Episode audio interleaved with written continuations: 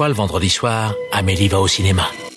Encore Mais il vient deux fois par semaine maintenant celui-là Triste époque pour le cinéma. Vous trouvez ça normal Mais votre cinéma, votre cinéma, moi je trouve ça irrespirable Bah, J'en connais un qui va bien rigoler en lisant ça. Eh Daniel, explique-moi, c'est quoi le plan là? Je te demande pardon.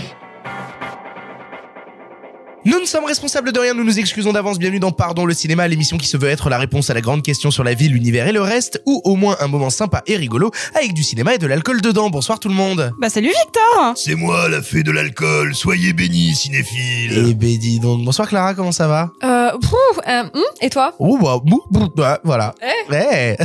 Bonsoir Simon, comment ça va? C'est moi la... Oh pardon, oui, euh, excusez-moi. Euh, oui, bonjour, fait de l'alcool. Merci de ta bénédiction. Vive le cinéma. Bonsoir Sophie, comment tu vas? Bah écoutez, euh, mieux depuis que je vous vois. Ah, bonsoir Marc, comment ça va? Moins bien depuis. Ah non, bah non, du coup.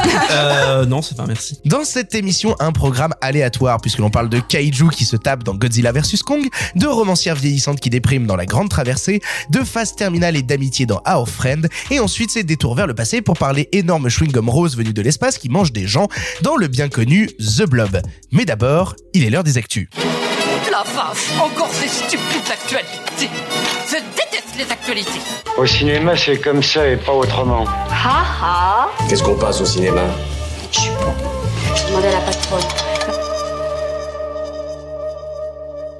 Comme d'habitude, nous démarrons ces actus en vous remerciant de nous suivre et j'ai oublié depuis la semaine dernière de retaper le texte euh, que, que je fais En habituellement. impro En Voilà, impro, ça va être ça, en ça va être ça. Glou, miam miam, Soussou, pop popoche. popoche Il y a voilà. plein de motifs sur la Il y, a des- boutique. y a des motifs. Merci de nous suivre, laissez-nous une critique. Alors, je vais récapituler, je vais récapituler. non, Tout d'abord, compte Twitter, at pardon le cinéma. Voilà, vous le suivez, comme ça vous avez toutes les infos.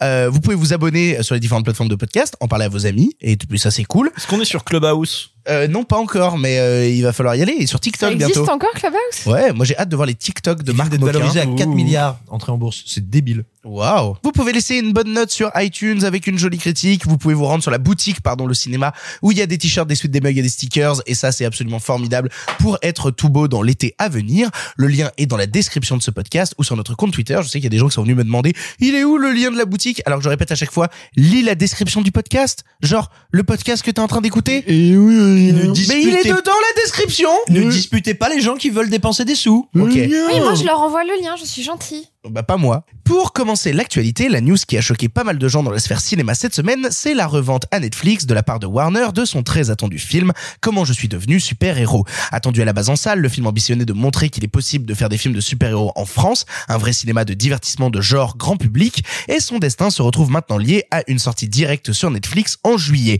Cela fait pas mal gueuler, ça amenait aussi plein de questions du style euh, bah du coup est-ce qu'il y a une sortie physique ou pas?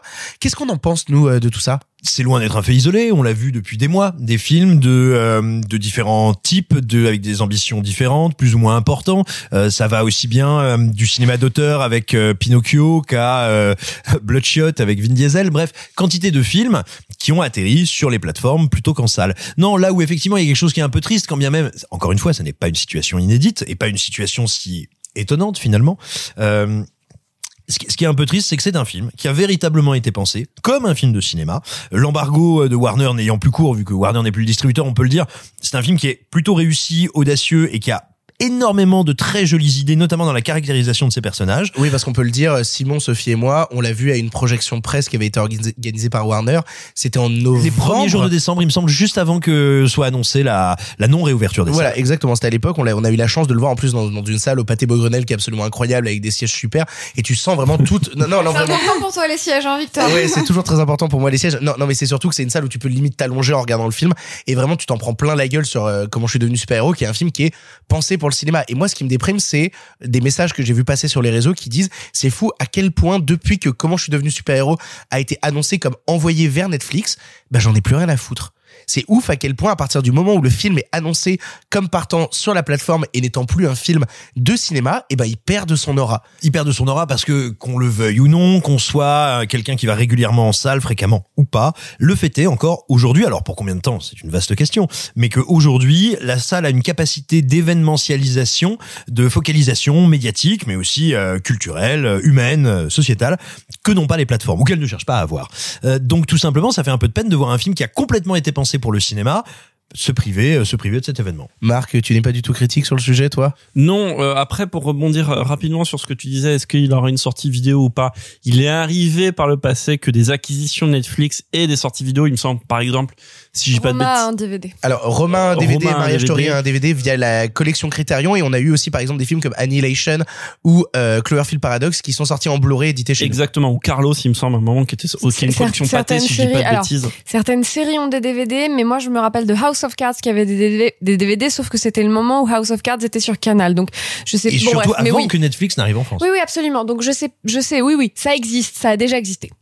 Et, et bref, pour revenir sur le film, euh, c'est surtout que euh, peut-être que le, film, euh, alors moi, moi, j'ai pas vu le film contrairement à vous, mais peut-être qu'il y a un, un truc qui dépasse un peu le film, qui renvoie aussi un mauvais message parce que bah, en n'ayant pas vu le film, encore une fois, vous pouvez me contredire, mais peut-être que derrière le film, il y avait ce truc de manifeste que tu disais au début de dire, bah voilà, on peut aussi produire ça, etc. Ce genre de film. Non, non, le produire évidemment qu'on peut produire, mais aussi ça peut marcher en salle. Euh, Est-ce que là, du coup, on n'aura pas la réponse à cette équation Bah, Euh, Pas forcément, parce que moi, ce que je leur souhaite, excuse-moi, je t'ai complètement coupé, mais ce que je leur souhaite, c'est que ce soit un raz-de-marée. Tu vois, comme là, euh, Oui, Kong, mais euh, Oui, Non, mais- mais mal perdu. Raz-de-marée qui sera, Raz-de-marée qui sera au crédit de Netflix. Non, j'entends ce que tu veux dire, mais regarde, là par exemple, euh, le film dont on parle tout à l'heure, à savoir King King ou Kong Kong, comme tu veux, euh, donc euh, Godzilla versus King Kong ou King Kong versus Godzilla, excusez-moi, je sais plus dans quel sens c'est, titre. Euh, ce film-là euh, fait tous les bat tous les records, euh, a fait gagner euh, what millions de nouveaux abonnés à HBO Max, machin. Donc j'entends ce que tu dis, mais moi je suis très attristée euh, par par cette sortie, enfin par ce, ce ce rebalançage sur Netflix parce que vraiment j'avais envie de le, de le recevoir au cinéma et puis en plus pour tout ce que ça représente, etc. Mais pour moi, en fait, la façon dont on s'en sort, entre guillemets, dont ça, dont ça, ça, ça a fini d'asseoir le truc de ah, vous voyez qu'il y a de la place pour ce genre de production là dans l'industrie française cinématographique classique, c'est si c'est un rat de marée. Mais- Dans l'industrie cinématographique, euh, mais pas en salle. Oui, mais, mais- et en plus surtout, on sait, on sait à quel point Netflix a tendance à, on a vu plein d'articles sortir de bonjour tel film est notre plus Se gros ré- succès, se- blablabla. Se réapproprier. Et, et non, et, non, et puis même au-delà de ça, c'est qu'ils ils annoncent très souvent tel film a été notre plus gros succès, et après tu lis l'article en entier et ils disent bon, ils ont pas cité de source, ils ont juste dit c'est notre plus gros succès. Donc on sait à quel point déjà la plateforme gère son top 10 en mode oui c'est notre top 10 des trucs les plus vus, même le top 10 de la plateforme est, géré par un mise en avant, algorithme. ils font ce. Oui c'est ça, c'est géré par un algorithme là aussi. Et de la même manière quand ils disent oh c'est une grosse réussite, ils peuvent dire ce qu'ils veulent là-dessus. Il n'y a pas de preuves, il n'y a pas d'institution qui qui euh, qui vérifie les chiffres que font les films sur ces plateformes là. Donc même si c'est un succès, on le saura pas. Et, ça, c'est dommage parce que ça ne donne pas la tendance d'un nouveau cinéma. Moi, ma vraie question quand j'ai euh, vu cette news, c'était euh, mince, c'est vraiment dommage euh, que de la part de Warner de l'avoir balancé. Et en même temps, en ayant une discussion avec quelqu'un qui m'a dit, mais l'info, enfin l'ordre ne vient certainement pas de Warner France qui portait vraiment le projet. Et je me demande à quel point Warner US est en train de planifier ses grosses sorties et d'éliminer un petit peu les, les petits projets nationaux. Je veux dire qui ne dépendent pas des US. Comment je suis devenu super héros, c'était clairement pas quelque chose qui allait avoir de l'impact aux US et qui allait pas avoir une cohérence avec le euh, le raz de marée euh, porteur de Warner au moment de la ré- réouverture des salles monde. Donc en fait, je me demande à quel point il est pas juste euh, tristement sacrifié euh, parce que euh, on va dire planification globale de la part de Warner Monde et que à mon avis Warner France n'a pas eu son mot à dire là-dessus. Bah, c'est le programme de Warner qui, qui déjà balance ses films en même temps sur HBO Max et, et donc rentre dans une dynamique un peu semblable pour les autres pays. Ce qui m'a rendu triste dans le cas où ça aurait donné quoi si en fait comment je suis devenu super-héros n'avait pas été distribué par Warner mais par un distributeur français. Comment ça se serait passé? Est-ce qu'au contraire il serait resté en salle? Parce que dépendant d'une d'une logique uniquement sur euh, le territoire français. Après la question c'est est-ce que s'il avait pas été récupéré par Warner, il aurait été même produit tu vois, je sais pas, euh, non, ça, mais si- Autant produit, enfin, Ouais, ça. produit, mais est-ce que si c'était retrouvé chez euh, Gaumont ou Pathé, est-ce qu'il aurait eu le même sort de se retrouver ou pas?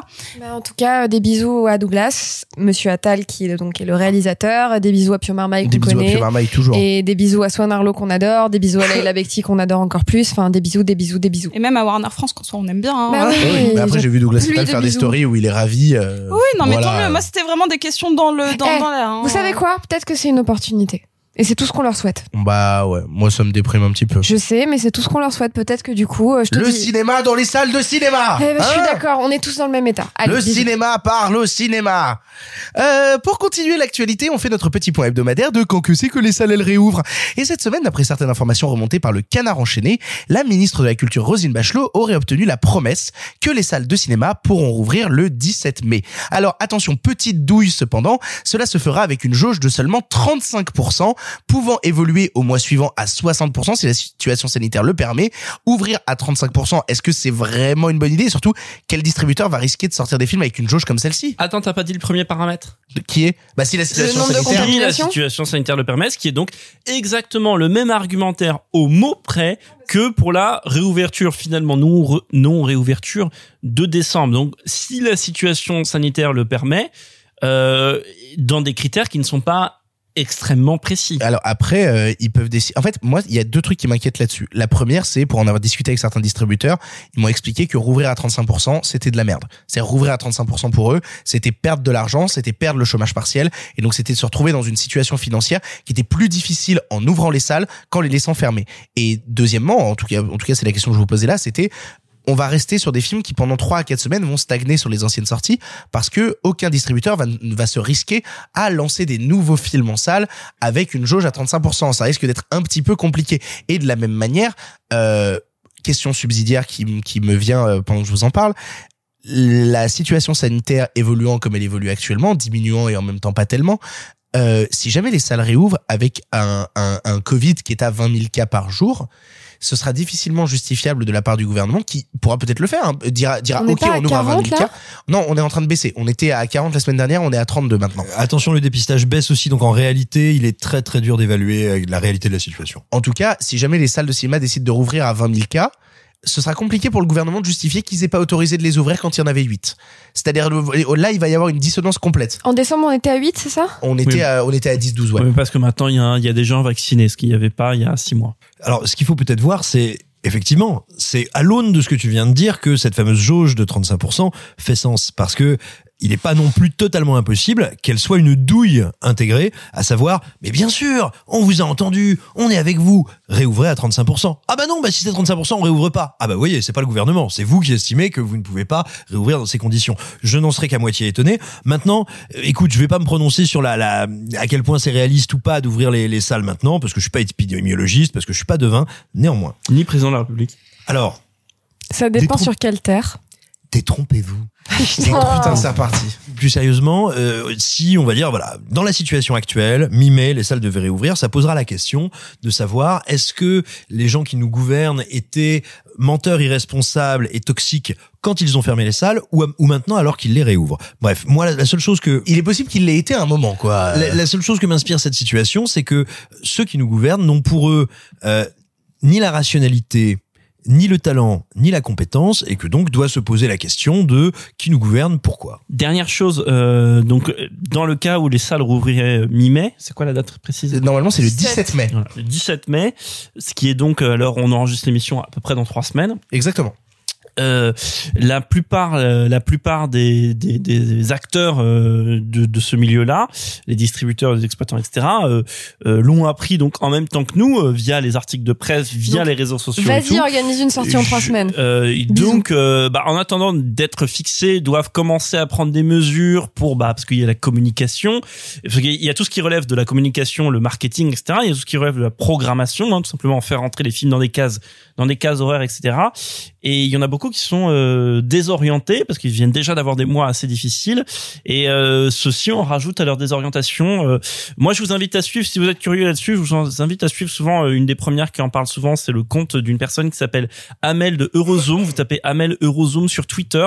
Bah, elle réagit souvent assez promptement à ça. Et donc là, elle a réagi bah, avec promptitude et avec désarroi à ces annonces-là parce que du coup, ils disent bah, dans trois semaines, oui, je ne sais pas, qu'est-ce que je fais? Je commence à faire de la pub? Oui, non. Euh, Alors, il y en a certains qui commencent caler leur film euh, avec comme date de sortie à la réouverture des salles. Oui, je alors pense totalement à Memento, Memento qui a annoncé que dès que les salles réouvrent, il y aura Mandibule dedans. Et, et pour la pre- et pour la première fois, euh, je euh, parenthèse, mais pour la première fois, j'ai vu dans la rue des euh, colonnes Maurice avec des affiches où il y a écrit dès, la, réouverture en salle. salles. J'avais jamais vu ça avant, donc pour la première fois, j'ai vu. euh, et, et- et en même temps, je suis pas certaine que ce soit ça parce que si jamais il y a une réouverture à 30%, ce qui ne serait pas rentable ni pour les cinémas ni pour les distributeurs, je pense qu'ils vont en fait caler. Euh, je vais pas utiliser l'horrible terme de euh, film à passer un peu comme ça vite fait euh, pour euh, profiter d'une chronologie des médias ou autre, mais soit des films qui sont sortis au moment de la fermeture pour leur permettre de vivre un peu. Donc, ADN, donc euh, ADN, Garçon chiffon. garçon chiffon, euh, soit mettre Oh, les je vais enfin pouvoir voir Garçon Chiffon.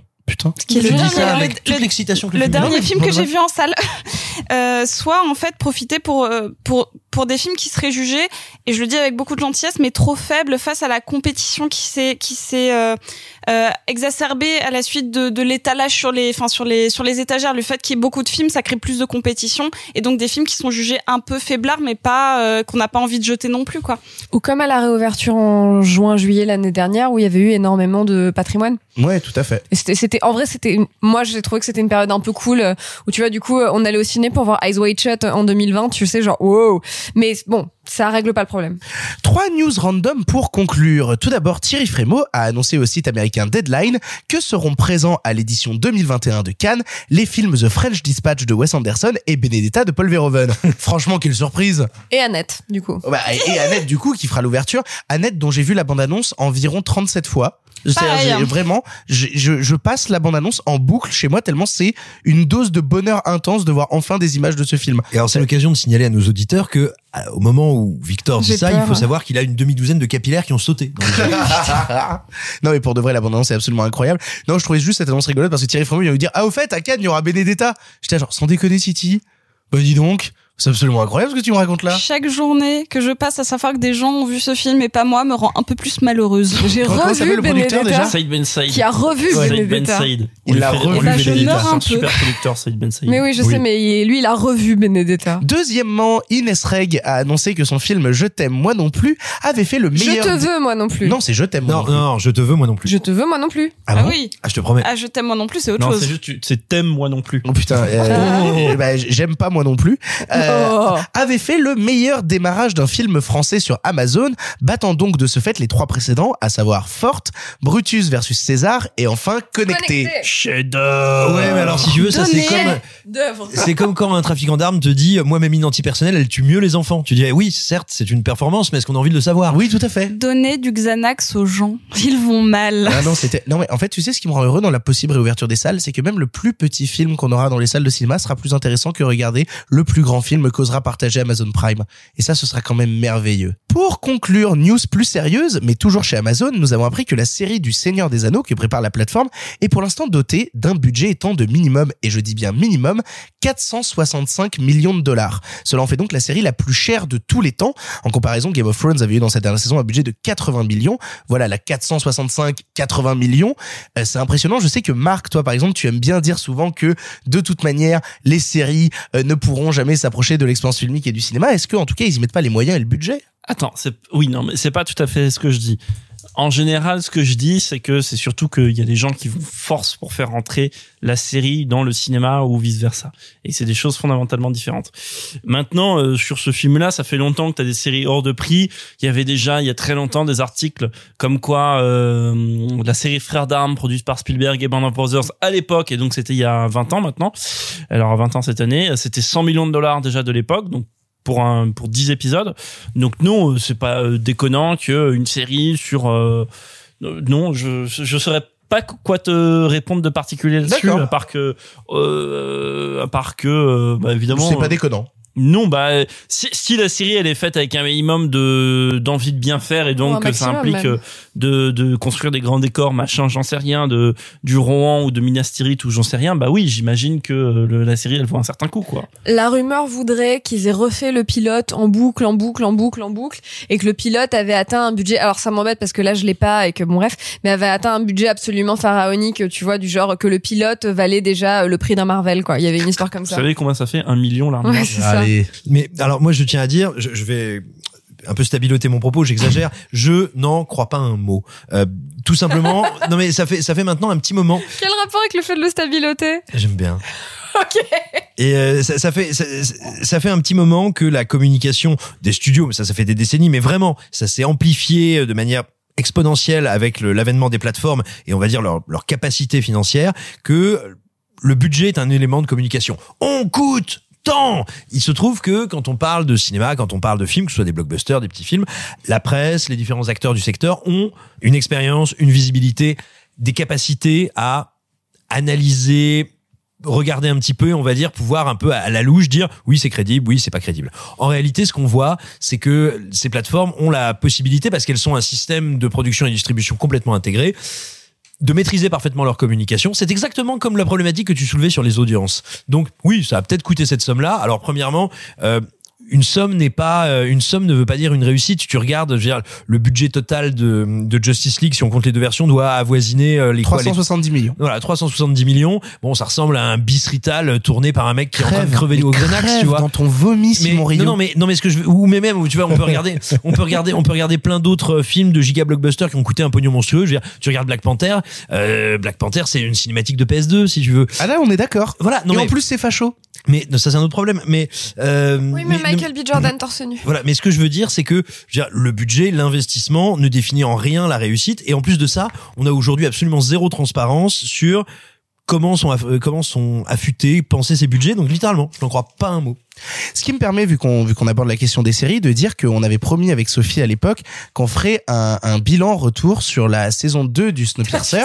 Euh, on avait parlé de l'épisode 1, on avait parlé de l'épisode 2, et je sais pas ce que t'as fait Sophie, mais en tout cas, moi, j'ai pas vu plus que l'épisode 2. Euh, si, moi je crois que j'en suis à l'épisode 5. Ah oui, alors moi j'en ai eu rien à branler de continuer. C'est fini là, il y a le dernier épisode qui Ouais, a été ouais, la diffusé. saison 2 est terminée. Mais en fait, je me suis rendu compte que je regardais parce qu'on en parlait dans, dans, dans, pardon, le cinéma, mais qu'en fait, je crois que j'en ai rien à foutre de cette série. Je vais la finir parce que parce que j'aime bien. Enfin Titre, pas la série, titre. mais j'aime bien finir une série quand je la Bref, vous voyez ce que je veux dire.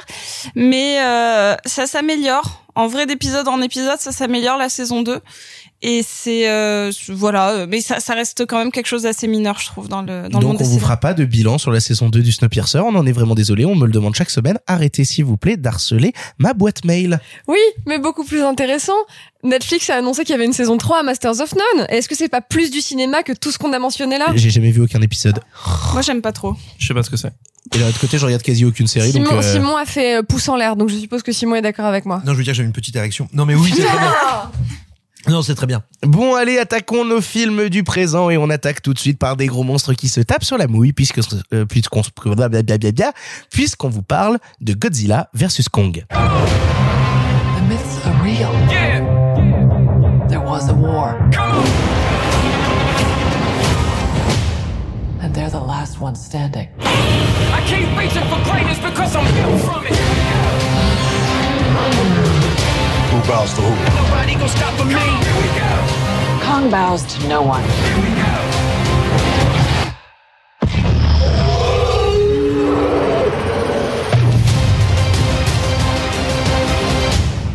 Godzilla vs Kong est un film réalisé par Adam Wingard, à qui on doit déjà le Death Note de Netflix ou encore le pseudo reboot suite récent du projet Blair Witch. Oui, Sophie, on sait. J'adore Adam Wingard. oui, oui, parce qu'il a fait Your Next, il a fait un beau film il y a 15 ans. Et Arrêtez. il a fait The Guest aussi. Il a fait The Guest qui est génial. Oui, et depuis, il a fait que de la merde, donc on en a rien à s'en branler. fiche. Il est fatigué. Il a fait VH, euh, Oui, des- alors des- quand on est fatigué de depuis 15 ans, VHS j'appelle ça une mort cérébrale. Il a fait des segments de VHS qui sont très cool aussi. C'est de la merde. Il prend ici la suite de Godzilla 2 et de Kong School Island et nous raconte comment ces deux gros kaiju vont finir par se taper sur la mouille, histoire de tout casser à la fois dans les villes alentours, mais aussi au box-office des cinémas chinois. Bon, on commence toujours par la personne qui a le plus apprécié, et je crois que cette période de VOD intense fait du mal à certaines personnes autour de la table, puisque la personne qui commence aujourd'hui, c'est Marc. Marc, qu'est-ce que tu as pensé de Godzilla versus Kong? Surprise. Euh, alors, comment dire? Comment expliquer que je sois autour de la table la personne qui a préféré avec d'énormes guillemets, vous savez les très gros Je crois guillemets. vraiment que c'est moi, hein, l'amour sincère comme un chien, tu sais, genre croquette. Non, non, mais j'ai passé un Mais bon moment, mais, mais vraiment les guillemets, les très gros guillemets, les guillemets français, vous savez. Bref, euh, pourquoi? Parce que euh, on en a parlé un peu en micro. Là, vous avez tous trouvé, mais vous en parlerez. Le film con, consternant, fasciste, etc. Non, c'est super. Je vais vous les, mais sauf Clara, qui, bah, on est de nouveau d'accord avec Clara, ça, ça ne va plus du tout. Qu'est-ce qui nous un- arrive? un retournement dans la matrice, je ne sais pas. Bref, euh, tout ça pour dire que le film commence. Alors moi j'ai vu, il s'avère que j'ai eu le malheur de voir tous les films du euh, Warner Monster, je sais pas quoi. Je les ai s'appelle tous le vus. Monsterverse? Ah, génial. C'est bête, c'est moche, c'est vraiment, je trouve euh, Skull Island par exemple vraiment consternant. Le délire euh, tr- trumpiste des personnages euh, me fait pas rire du tout, Euh, sauf la fin qui est vraiment hilarante avec le mec qui a traversé l'enfer pour revenir chez lui, regarder le Super Bowl, boire une bière et manifestement voter Donald Trump. Donc ça c'était marrant. Mais à part ça c'était l'enfer. Et donc j'en viens à Godzilla versus Kong, euh, où en fait bah dès le générique il y a un truc idiot qui est annoncé. Et le film passait euh, les sempiternelles 40 premières minutes qui vont être très lourdes, très mal, enfin encore plus mal écrites que le reste. Euh, sitôt qu'il se met un peu en place, qu'on arrive avec ce, tour d'univers de terre creuse, machin, etc., m'a rappelé de très bonnes bisseries des années 60 ou 70, pas forcément que des bisseries d'ailleurs. Je pense aux films euh, de monstres euh, en animation, machin, des l'époque des années 60, plus ou moins tirés de H.G. Wells, etc. Et, euh, alors, je me rappelle plus du, du, du le, hum, le continent perdu ou non, c'est pas le monde. Ou Non, le- t'as plusieurs. T'as le monde perdu, t'as le continent perdu, t'as le continent voilà. des hommes poissons. Mais, mais ça m'é- ça m'évoque c'est- c'est- tout tout ce segment, par exemple, dans cette terre intérieure, ce monde à l'intérieur du monde, m'a évoqué ça. Et le film, pour moi, n'a pas vraiment la prétention d'être plus. Faut malheureusement se manger à côté un certain nombre de sous-intrigues avec des personnages inintéressants, machin. C'est nul, on va pas se mentir. Mais sitôt que le film se met à faire de l'action, quelques remarques qui me paraissent pas déconnantes, c'est que de un, fondamentalement et contrairement à tout ce qu'on a hum, chroniqué dernièrement, je pense par exemple à Wonder Woman ou autre, ou tous les blockbusters récents, c'est pas laid. C'est-à-dire visuellement, et alors c'est évidemment c'est de la le design des monstres. c'est de la j'ai pas d'opinion là-dessus. Mais c'est c'est de la c'est de la chure de pixels etc mais c'est pas si mal fait c'est pas laid. Je parle vraiment de tout ce qui est scène d'action image pas forcément de la photo où il y a des néons partout et tout bon. Et de deux quand il y a des combats, c'est lisible. Euh, et donc, ça offre une action, et surtout, ça offre une action qui se passe pour une fois qu'il y a le, le grand final se passe à Hong Kong, sans trop en dire, et pour une fois qu'un grand final de destruction ne se passe pas dans une zone industrielle en friche, ce qui est le cas des trois quarts des blockbusters qui se passent dans des usines désaffectées où on casse des bâtiments vides, là on casse une ville, etc., avec des immeubles qui s'effondrent sur des gens et tout. C'est pas incroyablement bien fait, mais il y a l'idée, les combats sont lisibles. Et donc tout ça pour dire que je ne vais pas faire croire que le film est admirablement bien. Évidemment, alors ça, ça lorne très clairement à certains moments du côté de Pacific Rim. Moi, j'aime beaucoup Pacific Rim. C'est vraiment un Même film. le 2. C'est le non, non, justement, j'allais y venir.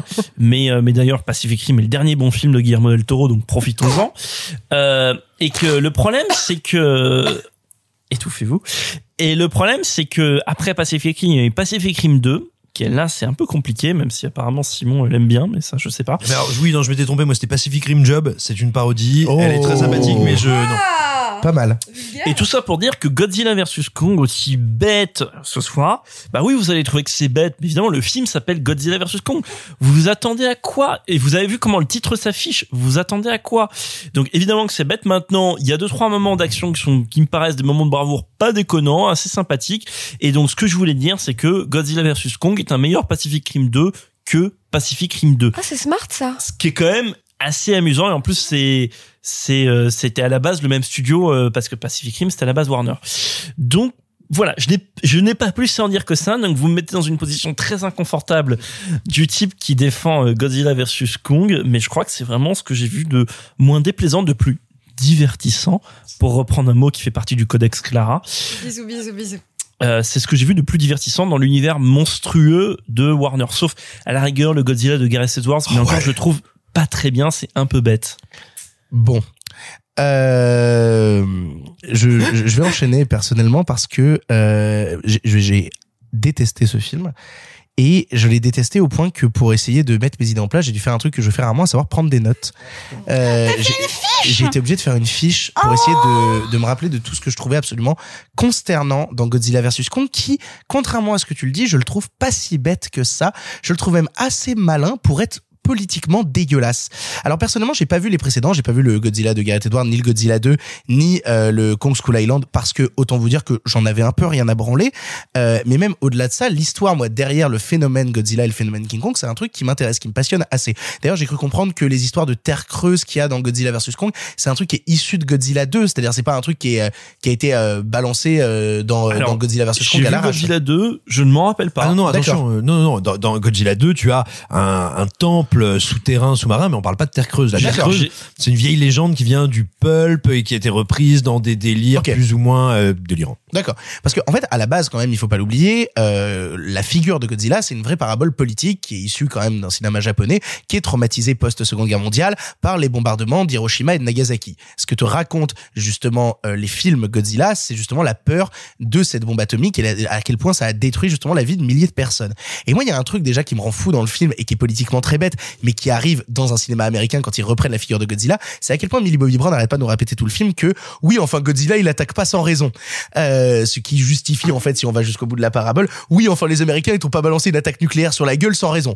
Ce que je trouve déjà va justifier ta d'Amérique. rapport Laissez-moi terminer. Ce que je veux dire par là, c'est que au-delà de ça, le film va en plus utiliser. Tu parlais du fait que euh, le film euh, avait euh, avait la, la joie de ne pas être dans une zone déserte pour faire exploser sa bataille finale. Effectivement, l'Amérique s'est toujours servi euh, de l'Asie comme euh, défouloir, comme terrain à détruire. Et ben là, c'est encore le cas. On détruit tout en Asie et on va pas détruire en Amérique. Et, et le truc, c'est que c'est pas la première fois qu'on a une vraie réappropriation culturelle du Il y a- il y a phénomène une de flotte- Godzilla. Il y a une flotte de l'armée américaine qui est détruite dans la scène d'avant. Wow, ils ont un bateau. Comme dans Battleship. Incroyable. C'est pas la première fois qu'il y a de la réappropriation culturelle pour Godzilla. Hein. C'est-à-dire que déjà à l'époque, quand Godzilla avait eu ce phénomène euh, au Japon, quand il était arrivé aux États-Unis, il avait été remonté pour ne plus faire le focus sur les personnages japonais, mais pour faire le focus sur le personnage américain. Déjà à l'époque, quand Dans il Shin Godzilla euh, non, non, Non, non, à l'époque, on est en de 54. 56, dans Ah, Godzilla King pardon, of the pardon. Monsters en 56. Justement, il y avait déjà eu ce truc-là, sauf qu'on on oublie que le Japon a permis la relance de phénomènes américains, comme notamment le phénomène de Kong dans les années 60, parce que à part le fait que, que King Kong avait eu euh, une grande présence dans le cinéma américain euh, dans les années 30, il n'est pas revenu dans le cinéma américain avant les années 70. Et les premiers qui ont saisi le mythe de Kong, c'est les Japonais, avec deux films de Ishiro Honda, donc Ishiro Honda qui est le créateur de Godzilla et qui a repris euh, King Kong pour euh, le, le lui faire affronter Godzilla d'abord dans Godzilla vs Kong puis dans euh, la revanche de euh, de King Kong. Et qui étaient des films qui justement parlaient encore une fois de ce traumatisme japonais et qui parlaient encore une fois de comment affronter les forces américaines. Donc c'était quelque chose qui m'intéressait et qui je trouve complètement dévoyé complètement retourné au profit d'une Amérique absolument dégueulasse dans Godzilla vs Kong ce que je trouve absolument honteux. Et puis qui plus est une Amérique qui oublie la dimension humaine. Et c'est ça tout mon problème encore une fois avec Godzilla vs Kong. C'est que dans ce festival de CGI porn on oublie les humains. Et c'est fou à quel point le cinéma japonais a réussi récemment avec Godzilla en 2016 à nous faire Shin Godzilla Shin Godzilla qui remet l'être humain enfin l'humain au centre du Qui dialogue remet les salariés au centre du dialogue. mais, mais, mais pas que, mais, mais pas que, qui, qui est un vrai dialogue au final sur euh, sur justement l'impuissance d'un gouvernement face à une, une une destruction, une catastrophe naturelle. Là, on se retrouve quand même à un film qui fait marche arrière dans le propos, qui fait marche arrière et qui oublie la dimension humaine et qui détruit tout, tout, tout sur son passage en s'en battant les couilles. Enfin, détruit tout sur son passage. On a quand même un film qui s'appelle Godzilla versus Kong. On attend le gros combat Godzilla versus Kong et dans le film, il dure montre en Non, main il y a- il y en a- 6 minutes. Il y en a deux. En plus, Un peu oui, le premier, il en dure 4. Allez, 10 Il y minutes sur deux- 2 Il y heures. en a deux. Et attends, deuxième truc, c'est, j'entends l'argument que tu dis, mais le truc, c'est que oui, en effet, les personnages humains et tout l'aspect humain est inintéressant dans le film. On s'en fout parce que le film te promet une, une promesse justement absolument régressive. Et toi, c'est comme si tu me disais, ouais, bah dans Jason et les Argonautes, euh, putain, les personnages ils sont pas très intéressants, quoi. Bah évidemment, putain, on s'en branle. Tu viens chercher des squelettes, tu viens chercher des squelettes dans Mais- Jason mais- et les mais- mais on- Argonautes. Et mais là, on c'est l'a pareil. même pas- oui, mais on l'a même pas dans Godzilla vs Kong parce Mais- que la majeure partie du film, c'est Millie Bobby Brown qui arrive à rentrer dans une dans dans un gros complexe ça, industriel ça, pour de la piste Mais ça, et qui ne fait jamais. Oui, mais c'est quand même pour ça que- 40 minutes du Mais film. c'est pour ça que le film n'est pas très bien, Ah, Victor. c'est une honte ce mais film. par contre, quand il décide de lâcher les potards, pour moi, ça, Et ça ben il les lâche pendant 5 minutes avec des néons dégueulasses pour essayer de nous faire croire que c'est cool alors qu'Adam Wingard est un tâcheron. Ce qui, ce qui me bute le plus là-dessus, c'est qu'en plus, euh, mini spoil, mais euh, c'est quand même l'Amérique qui gagne à la fin, hein, parce qu'il vaut mieux quand même à la fin s'associer avec elle pour gagner. En fait, c'est pas juste débile ce film, c'est pas juste débile. Ce que ça raconte de l'Amérique actuelle et ce que ça raconte du cinéma américain actuel, je trouve ça euh, absolument horrible et surtout dans la réappropriation des mythes japonais qui ont réussi à renouveler mieux King Kong que n'avait réussi à le faire à l'époque le cinéma américain. On va pas reparler du, des trucs plus récents parce qu'effectivement, oui, le King Kong de Peter Jackson est vraiment très réussi. C'est un autre débat. Ce que je veux dire par là, c'est que quand le cinéma américain se saisit des mythes des autres, il les démystifie pour réussir à en faire un truc au profit de leur propre gloire, alors que le cinéma japonais, lui, est déjà bien plus loin, nous faisant des trucs comme Shin Godzilla qui remettent l'être humain au, au milieu du dialogue. Et je suis désolé, mais je trouve que euh, Godzilla vs Kong, c'est une marche arrière de tout, une marche arrière intellectuelle, une marche arrière de cinéma. C'est une dégueulasserie infinie.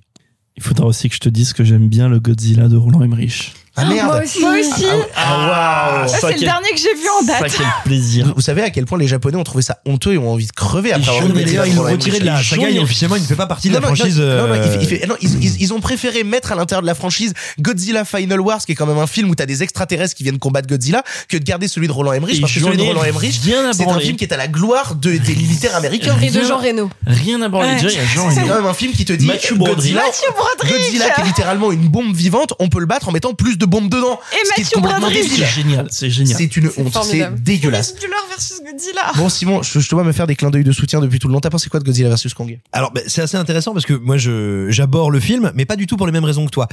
Déjà, moi, je, je ressens pas du tout ce problème euh, américain dont tu parles parce que techniquement, ça n'est pas un film américain, c'est un film chinois. Il est produit par Legendary Pictures, qui est un studio qui appartient à Wanda Pictures, et il s'allie avec Warner euh, sur le sol américain. Ouais, il s'allie, ouais. Mais, mais c'est beaucoup plus les Chinois qui ont un peu envie de caguer sur les Japonais que les Américains qui ont envie de caguer sur les Japonais. C'est pour ça qu'il se passe pas grand chose aux États-Unis d'ailleurs. Mais non, moi je, j'ai, en fait, je pars assez gagnant sur le film parce que j'ai adoré, bah adoré, j'ai beaucoup apprécié le Godzilla de 2014 de Gareth Edwards. Euh, j'ai trouvé euh, Skull Island aussi bien que Godzilla 2, Roi des monstres infect. J'ai aucune confiance en Adam Wingard, mais je me dis bon, il est, il est, il est capable techniquement. Et il y a un premier indice qui, qui me qui m'enjaille un petit peu, le film dure 1h53. Je me dis ah, on n'est pas face à un blockbuster qui va nous enquiquiner pendant 2h20. 2h40. Il va être tenu d'aller à un certain tempo, à un certain rythme. Et ça, ça me fait plaisir. Il a cette élégance de ne pas me prendre pour un abruti, à me mettre de la gravité partout et à tout vouloir me faire passer à coup de tunnel de dialogue euh, indigent. Donc ça, ça m'intéresse. Après, il y a une deuxième chose qui me séduit dans le film, c'est que il a des effets spéciaux que je trouve formidablement aboutis, extrêmement bien travaillés, et notamment travaillés avec la photographie, ce qui est devenu rarissime dans le cinéma américain. Le, les blockbusters américains, non pas parce que les techniciens auxquels ils ont recours sont moins doués qu'avant, mais parce que ces derniers n'ont plus des deadlines et on va dire le workflow, l'organisation du travail dans les studios fait qu'ils ne peuvent plus travailler dans des conditions qui leur permettent de faire des, des propositions euh, qualitatives et pertinentes. Bref, le blockbuster américain de Marvel à DC est devenu un truc techniquement indigeste, honteux. Il suffit de voir les derniers Marvel, les derniers DC. C'est des films qui ont, qui sont revenus 20 ans en arrière technologiquement. C'est dégueulasse. Mais, mais, voilà un film qui a des effets spéciaux remarquables, plutôt, plutôt très, très aboutis et créatifs. Donc, je suis content. Et puis, bah, rapidement, tout ça s'écroule totalement parce que le problème d'Adam Wingard, c'est que c'est pas un mauvais technicien, mais c'est pas, c'est pas un cinéaste. Il ne sait pas raconter avec une caméra. Donc, qu'est-ce qui se passe? Bah, il a un film où il a des grands, grands, grands, grands, grands, grands, grands, grands, grands, grosses bêtes et des petits, petits, petits, petits, petits humains. Et ça, en fait, c'est la base du cinéma. Ça s'appelle le gigantisme. Le spectacle par le grand et le grandiose. Sauf je que, trouve que la dimension gigantique mar- marche pas mal dans le film? eh ben non, parce qu'il y en a pas. C'est-à-dire qu'en fait, il ne sait jamais s'il veut. Non, parce qu'il y a des moments, il se dit, bah tiens, je vais filmer à la à l'échelle de mes gros machins. Donc là, ça devient des personnages, donc t'as plus de gigantisme. Puis là, de temps en temps, il revient aux humains. Et puis, comme je pense en termes de tournage, ça a été un peu compliqué parce que le film a été repoussé plusieurs fois, notamment suite à l'é- à l'échec au box-office de, du deuxième Godzilla. Donc je pense qu'il y a eu beaucoup de trucs qui ont été retournés. Et en fait, il bascule d'échelle en permanence. Et comme il bascule d'échelle, moi, ça m'aplatit tout. C'est-à-dire que je ne le trouve jamais spectaculaire. Je le trouve très beau techniquement, mais alors vraiment jamais spectaculaire. J'ai l'impression de voir des Playmobil qui se battent dans un bac à sable. Ça m'ennuie terriblement. Ce qui est déjà très spectaculaire. Eh oui, mais je... Ah, c'est ce film avec Anna, avec Anna Tawai. Oui, euh, Colossal. Colossal. Oui, c'est trop bien, Colossal. Colossal. Ah, on en parlera une autre fois, mais non. Et mais non, non, donc déjà le, le film, en fait, la, la dimension spectaculaire du film m'apparaît copieusement ratée. Là, après arrive un problème de design qui est quand même terrifiant, c'est-à-dire que ce qui est censé être le clou du spectacle, c'est Mecha Godzilla. Je veux dire, c'est caca Godzilla, quoi. C'est c'est un truc. euh, je veux dire, moi j'aurais honte de l'avoir imaginé. Si tu veux, j'essaierais de de de de me de de, de m'arracher la partie de cerveau d'où il vient, quoi. Tellement c'est laid. Et et puis et puis après, il faut bien dire un truc, c'est que moi, je suis pas d'accord avec toi quand tu dis qu'il régresse ou qu'il est totalement différent des films japonais, parce qu'il y a toute une partie des films japonais qui étaient des mash-ups de monstres, des monster brawls, des trucs déments, et Oui. ils ont bien le droit de vouloir oui, se mais à la fin de des années attends. 90, ça a Et été oublié, réinventé depuis. Et alors Moi, je, je trouve juste que revenir à ce qu'on faisait avant, c'est une marche arrière. Non, pas forcément. Bah, euh, quand t'as Tarantino, quand il fait Once Upon a Time in Hollywood, c'est une marche arrière.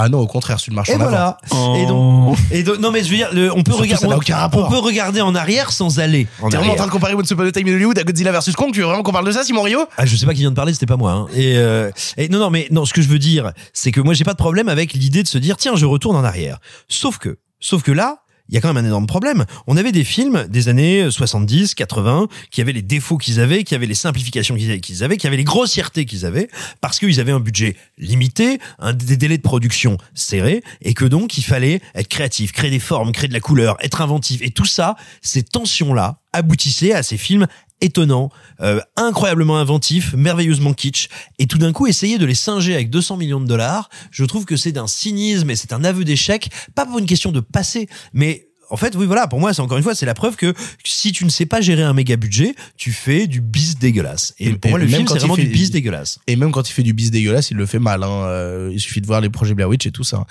Sophie, qu'as-tu pensé, toi, de Godzilla vs. Kong? Oh, j'ai rarement vu un truc aussi bête. Genre, euh, pourtant j'aime bien les, les trucs vraiment, euh, vraiment, vraiment stupides. euh, genre, euh, j'aime bien la deuxième partie de euh, Shadow in the Cloud et c'est vraiment bête et c'est vraiment pas intelligent et pourtant, euh, bah, ça m'a fait rire. Et là, ça m'a pas fait rire parce que c'est vraiment, ça prend le spectateur pour un con sur tellement. Je suis même pas allée sur la, la big pictures comme toi sur genre des, des conditions géopolitiques ou nanana. Non, moi je suis juste à des effets de scénario basique. C'est-à-dire que tu as des fusils de Chekhov qui sont placés pour être détournés de manière très bête. Non-stop. Non-stop. C'est du foreshadowing vraiment très très bête. Ah mais c'est affolant. Et genre- tu le vois ça? Oui oui vraiment je l'ai vu. Tiens regarde regarde regarde. Voilà, et en plus, je, je t'en fais quelque chose de bête. Euh, c'est dommage parce que notamment, bon, moi, j'ai- j'avais pas vu de film. euh, si j'ai vu Shin, euh, Shin Godzilla, mais euh, sinon des, des gros, euh, des gros films Godzilla, King Kong et tout, j'en avais pas vu depuis ou le Peter Jackson ou le Roland Emmerich. Donc c'est-à-dire que tous ceux que vous avez cités, j'en avais vu aucun. Donc je sais même pas si euh, Julian Dennison, il est déjà dans dans le Godzilla avec euh, Millie Bobby Brown, je sais pas, mais c'est le c'est le c'est le gamin qui jouait dans euh, Hunter for the Wild Oui, People. absolument. Voilà. Hunt for the Wilder People. Ouais, and for the Wilder People que je trouve trop cool et et en fait, c'est juste que je suis embêtée parce qu'il y a plein d'acteurs que j'aime bien dedans et qui ont, qui soit ont des, des, des vraiment des rôles nuls. C'est-à-dire, je pense à ce, à ce jeune comédien là que je trouve formidable et qui est vraiment relayé à cette espèce de cliché de geek à blague dégueulasse. Non, mais j'ai fait des, mais on m'a dit que t'étais le geek. Oui, mais j'ai fait que des cours de code pour télécharger illégalement des films. Ce n'est pas une réplique. Ce n'est pas une réplique. Euh, c'est-à-dire que ils ont vraiment fait ce, ce choix de dire bon bah on va suivre deux équipes de deux films plus ou moins distincts, enfin de deux franchises. Donc le côté Kong avec cette gamine euh, un peu attachante, euh, genre qui fait, euh, euh, qui essaie de, enfin qui a un lien avec King Kong. Donc voilà, on essaie de nous tenir un peu ce pathos là. Chose qui, L'enfant magique. ouais, chose qui n'arrive pas du tout à faire. Et je dis pas que c'est une chose réussie. Je, vraiment, je pose les bases. Hein. Donc t'as Comme ce, dans Okja. T'as, t'as ce côté-là avec cette gamine On est vraiment et en train de comparer Godzilla vs. Kong à Okja. J'ai juste dit qu'il y avait un mécanisme de narration qui était identique. Ça va. Et de l'autre côté, donc du coup, tu as cette gamine qui dit mais non, euh, Godzilla il fait pas. Mais sauf que là, t'as pas d'attachement émotionnel, t'es une, dans une espèce de, de pseudo parano. Donc en fait, quand tu regardes le, le truc, sachant que c'est donc assez condensé, mais tu comprends pas ce décalage, tu comprends pas qu'il y en ait un qui soit entre guillemets empathisé euh, par un lien humain et l'autre pas du tout, et que l'autre ce soit du coup très gaulerie avec genre enchaînement de blagues par figure comique inintéressante sans caractérisation. Donc moi, d'un coup, en tant que spectatrice, je suis perdu parce que c'est censé nous caractériser les monstres vu qu'on passe par eux. Euh, donc il y en a un où c'est vraiment très très attachant et très très humain, mais alors finalement Godzilla, mais il est gentil, sauf qu'on nous le dit vraiment jamais avec un personnage attachant ou sensé parce que Millie Bobby Brown, c'est quand même la gamine qui écoute un podcast d'un mec complètement com- complotiste dont le père se fout globalement, genre sa gamine elle disparaît à Hong Kong, il en rien à foutre pendant genre littéralement 1h40 de film. Tu, tu veux dire qu'en plus le film a une dimension pro-complotiste? Limite, non mais c'est c'est c'est-à-dire que c'est c'est Ça débile. va avec le genre, ça. Oui, mais c'est c'est débile en fait de nous euh, de nous dissocier les deux mondes parce que franchement, sérieux, euh, vierge de tout ce tout ce, ce background de de ce background de film là, je me dis bah Kong il est vraiment super gentil et l'autre il est vraiment super méchant parce qu'il est suivi par une petite gamine complotiste. Enfin vraiment j'ai et mon cerveau était trop plein d'informations. J'adore. Tu vas tellement loin alors Mais- qu'il n'y a rien à comprendre. Non mais euh, Non, là mais si, en mais je suis d'accord, c'est car- c'est caractérisé Non, non, comme ça. mais je vois ce que tu non veux mais dire. enfin parce que je le prends comme une spectatrice genre euh, genre ce qu'on me montre c'est voilà. Tu- C'est-à-dire que c'est caractérisé ce qui va me parvenir en tant que spectatrice, c'est l'un caractérisé par une petite gamine extrêmement mignonne avec des pouvoirs quasi magiques de je peux discuter avec le monstre Et avec pure, elle, elle appartient pas Elle au est- monde, elle, elle n'est est- que l'enfance. et elle est pure et franchement je la trouve très Elles ont très pas le même âge en plus. Hein. Ouais, elles ont Millie pas le Bobby même âge, Brown, mais elles sont. Enfin, il y en a une, elle est très mignonne. Moi, je l'aime bien hein, cette scène où elle où elle comprend par langage des signes. Je trouve que ça fait partie des trucs un peu choupis, alors que Millie Bobby Brown, en plus d'être pas caractérisée, euh, elle a l'air folle. Enfin, je suis désolée, elle est caractérisée comme ça. Genre, non mais j'ai écouté ça dans un podcast. Franchement, genre j'imagine les gens qui nous disent, je le crois parce que je l'ai écouté dans Pardon le cinéma. Moi, je leur fais pas confiance. enfin bref. Laissez venir à moi les petits enfants. Simon. C'est Donc- Jésus qui disait ça. Bref, donc ce que je disais, c'est que euh, même d'un point de vue scénaristique de base, le film est raté, c'est-à-dire que euh, ça a créé trop de lignes narratives qui ne se suivent pas pour que le combat final que je trouve en somme assez réussi parce que les néons, je les trouve jolis et même si ça dure 5 minutes, je trouve qu'en effet c'est bien gé- géographié. C'est- joli, mais assez vain, quoi. On dirait la pub Black Opium, c'est génial. Mais c'est ça. non mais mais donc Waouh, on en est vraiment à ce genre de Elle est très considération. très belle la pub Black Opium. Ouais, c'est pas un film. non mais mais, cette- mais cette scène non plus, c'est pas pour autant que je la trouve nulle. Il y a et ça Zoé veut pas- Kravitz dedans. Ça veut pas dire qu'il y c'est a pas deux trois trucs que que je trouve pas pas dégueu, sauf que quand ton scénario de base est aussi faible avec des trucs du style on peut tout euh, on peut tout arrêter parce qu'on balance de l'eau ou un truc pour faire péter un ordinateur alors que le bateau s'est recour re- c'est littéralement il a coulé il est allé au fond de l'eau mais que tu peux encore appuyer sur un bouton pour euh, libérer le, le monstre ça ça n'a aucun sens en fait. C'est-à-dire que même là dans ton j'aurais voulu qu'un script euh, genre limite s'arrache les cheveux en disant mais c'est pas possible! Voilà c'est comme ça que j'étais devant le film. Pour conclure, Clara. Je pense que je vais le faire que avec cette voix-là parce que c'est mon principal argument. alors, Ça veut bien dire qu'il y en a pas beaucoup pour ce film. mais alors, On te sent, on te sent agacé, Victor. Non, à peine. est-ce que vous aimez les documentaires? J'ai fait la même la semaine Oh, dernière, c'est pour ça. Euh, alors moi j'adore le Kaiju Eiga. Vraiment, j'en j'en ai vu une putain de tonne euh, de bon alors Godzilla évidemment, mais aussi tout plein d'autres. J'en ai vraiment vu une putain de tonne. On était au Japon euh, un peu avant la pandémie avec mon cher et tendre, et en fait euh, en haut du d'un super cinéma historique, euh, il y a un Godzilla et en fait dans la rue qui amène à ce cinéma qui s'appelle genre Godzilla Street, une fois par heure toutes les heures, t'as le Godzilla euh, qui s'anime et il y a de la fumée etc. t'es resté Il y a 24 la heures d'affilée pour le regarder pendant 24 fois Alors non, mais parce qu'en fait c'est pas toutes les heures, c'est genre que certaines heures de l'après-midi, tu vois, parce que c'est pas genre à 4 heures du mat, mais en fait le même jour on l'a fait genre 9 fois. Bref, voilà. Et mais ça, Et où est-ce ça- que vous avez regardé Godzilla Ouais, Alors, et laisse-moi- ça, c'est un argument pour le film. J'arrive, c'est juste pour vous dire que voilà, donc j'ai- j'ai un vrai amour pour euh, les films de grosses bestioles. J'adore ça. J'adore ça et en fait, ça m'apporte une joie et un plaisir infini quand en plus vraiment il y a une tonne de pognon pour en faire, tu vois, un truc avec genre euh, les 20 acteurs les plus bankable du monde euh, et des énormes monstres et une tonne de scénar et une tonne de pognon et tout le monde est beau et ça me fait plaisir. Je trouve que vous chipotez vraiment à la race à essayer de trouver du sens à cette grosse golioserie. Est-ce que quelqu'un en a quoi que ce soit à foutre de la géopolitique de Bip Bip et Coyote En fait, la question est pas là, c'est juste qu'à partir du moment où on oublie de penser que le cinéma est politique et que les blockbusters sont politiques, et ben on se retrouve à bouffer des blockbusters qui ont des points de vue dégueulasses sur le monde. Alors, je suis assez d'accord avec Panther. toi.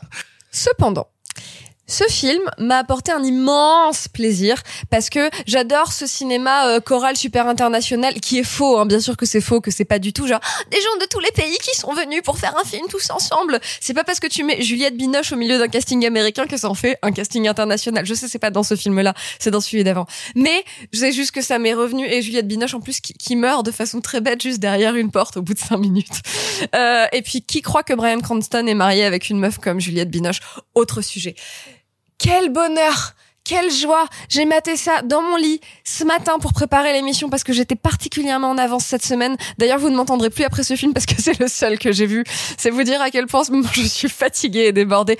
Quel bonheur, quelle joie de voir un scénario de Mongol avec plein de gens extrêmement beaux qui jouent extrêmement mal, en train de déblatérer du dialogue qui ne veut rien dire, des intrigues qui ne se répondent pas. Vraiment sur cette espèce de, de naufrage, de joyeux naufrage où tout le monde y va gaiement. Donc ça, c'est censé être un bon film. mais justement, quelle immense joie de contempler ça et de faire ah ils en avaient rien à foutre. Et moi non plus j'en ai rien à foutre. Je regarde ça avec une joie consommée. Je regarde ces gros monstres. J'aime pas trop leur visage. Je trouve que la la physionomie des monstres me gêne un peu. Mais quelle joie de regarder ces énormes monstres faire des trucs dont on n'a rien à foutre. Et effectivement on peut pas le libérer une fois que le bateau il a coulé. Je suis d'accord avec toi. aucun ça n'a aucun sens. J'étais si heureuse. Genre ah ils l'ont libéré fit-elle en reprenant des miels pops. Je comprends pas du tout. Vous parlez de quelle scène Euh, Je comprends pas du tout, vous parlez de quel film Bah, il est sur le bateau. Il y a Le bateau, il est dead. il- Et il on y a- arrive quand même à y a- actionner une fonction Ah oui, pour pardon, le. oui, oui, lorsqu'ils font, lorsqu'ils font le truc et tu te dis, ah, il y a plusieurs, ça, il y a plusieurs, il y a ça, il y a ça plusieurs fois dans le film où tu te dis, mais en fait, Adam Wingard, le pauvre vieux, il est en train de faire un AVC. C'est-à-dire qu'ils font genre, maintenant, on va lâcher le dispositif qui fait un truc de ouf. Tu fais, waouh, on va voir un truc de ouf. Et là, hors champ, ça fait, Et c'est Vraiment, ça, en fait, fait- là, le bateau, il a coulé parce que Godzilla a absolument, amené bon. le singe, et puis le bateau revient, mais globalement, c'est pas parce que c'est un bateau que les fils électriques, ils sont pas morts quand ils sont allés sous l'eau, tu vois. C'est pas grave, c'est génial. Et alors, juste une chose, en fait, voilà, juste pour vous dire que j'ai vraiment euh, pris un- une énorme claque de joie. Ne dis pas titre, s'il te plaît. Mais je voudrais finir sur un truc. La fameuse phrase, moi, c'est le truc qui m'a le plus plu. C'est cette mini référence qui vraiment n'a rien à foutre là au matériau original de Godzilla que pour le coup je connais vraiment très bien qui est ce truc vraiment qui est ce truc de Godzilla n'attaque pas pour rien et en fait, justement, je me permets juste de finir là-dessus parce qu'en vrai, c'est full Osef. C'est c'est un cartoon. C'est full Osef, c'est un cartoon. Il y a ce truc qui est un tout petit peu repris là et qui m'a apporté de la joie parce que c'est un eh eh regarde énorme clin d'œil. On en a vu un des années euh, 50, 60, etc. En fait, Godzilla, c'est un protecteur, c'est la nature, c'est Dieu, Godzilla, tu vois. Et en fait, quand il prend la peine de sortir de la flotte pour venir péter des trucs, c'est toujours sur un moment grave, c'est toujours une grosse métaphore, c'est toujours machin. Et donc en fait, le fait qu'il y ait un tout petit peu ce truc-là, ça m'a apporté de la joie parce que je me suis dit, eh, on se fout de ma gueule, mais on se fout vraiment de ma gueule. J'ai vraiment l'impression d'être Alain de Grève dans le sketch d'Iggy qui dit oui mais pourquoi c'est drôle? Tu vois, ouais, ouais, ouais, euh, Cul un mouton, quoi. cul à mouton, ouais. non, mais attends, rendons quand même hommage à ce film. il prend King Kong et encule un singe. Rendons quand même, hommage. ça c'est Eric André, ok? Rendons quand même hommage à, rendons quand même, rendons quand même hommage à ce film qui, à un moment, sans avoir les genoux qui tremblent, nous dit, bah, je pense qu'il faut que le bateau fasse le mort. Oh là là, quel Mais absolument, bref, et je vais juste finir sur ce, sur en fait ce truc que j'avais pas vu venir parce que j'avais vu aucune promo du film, etc. Donc vraiment, je n'avais pas vu venir. Il y a King Kong dedans. Ah, sois gentil. J'avais pas vu venir le moment où ça allait basculer dans le pulp.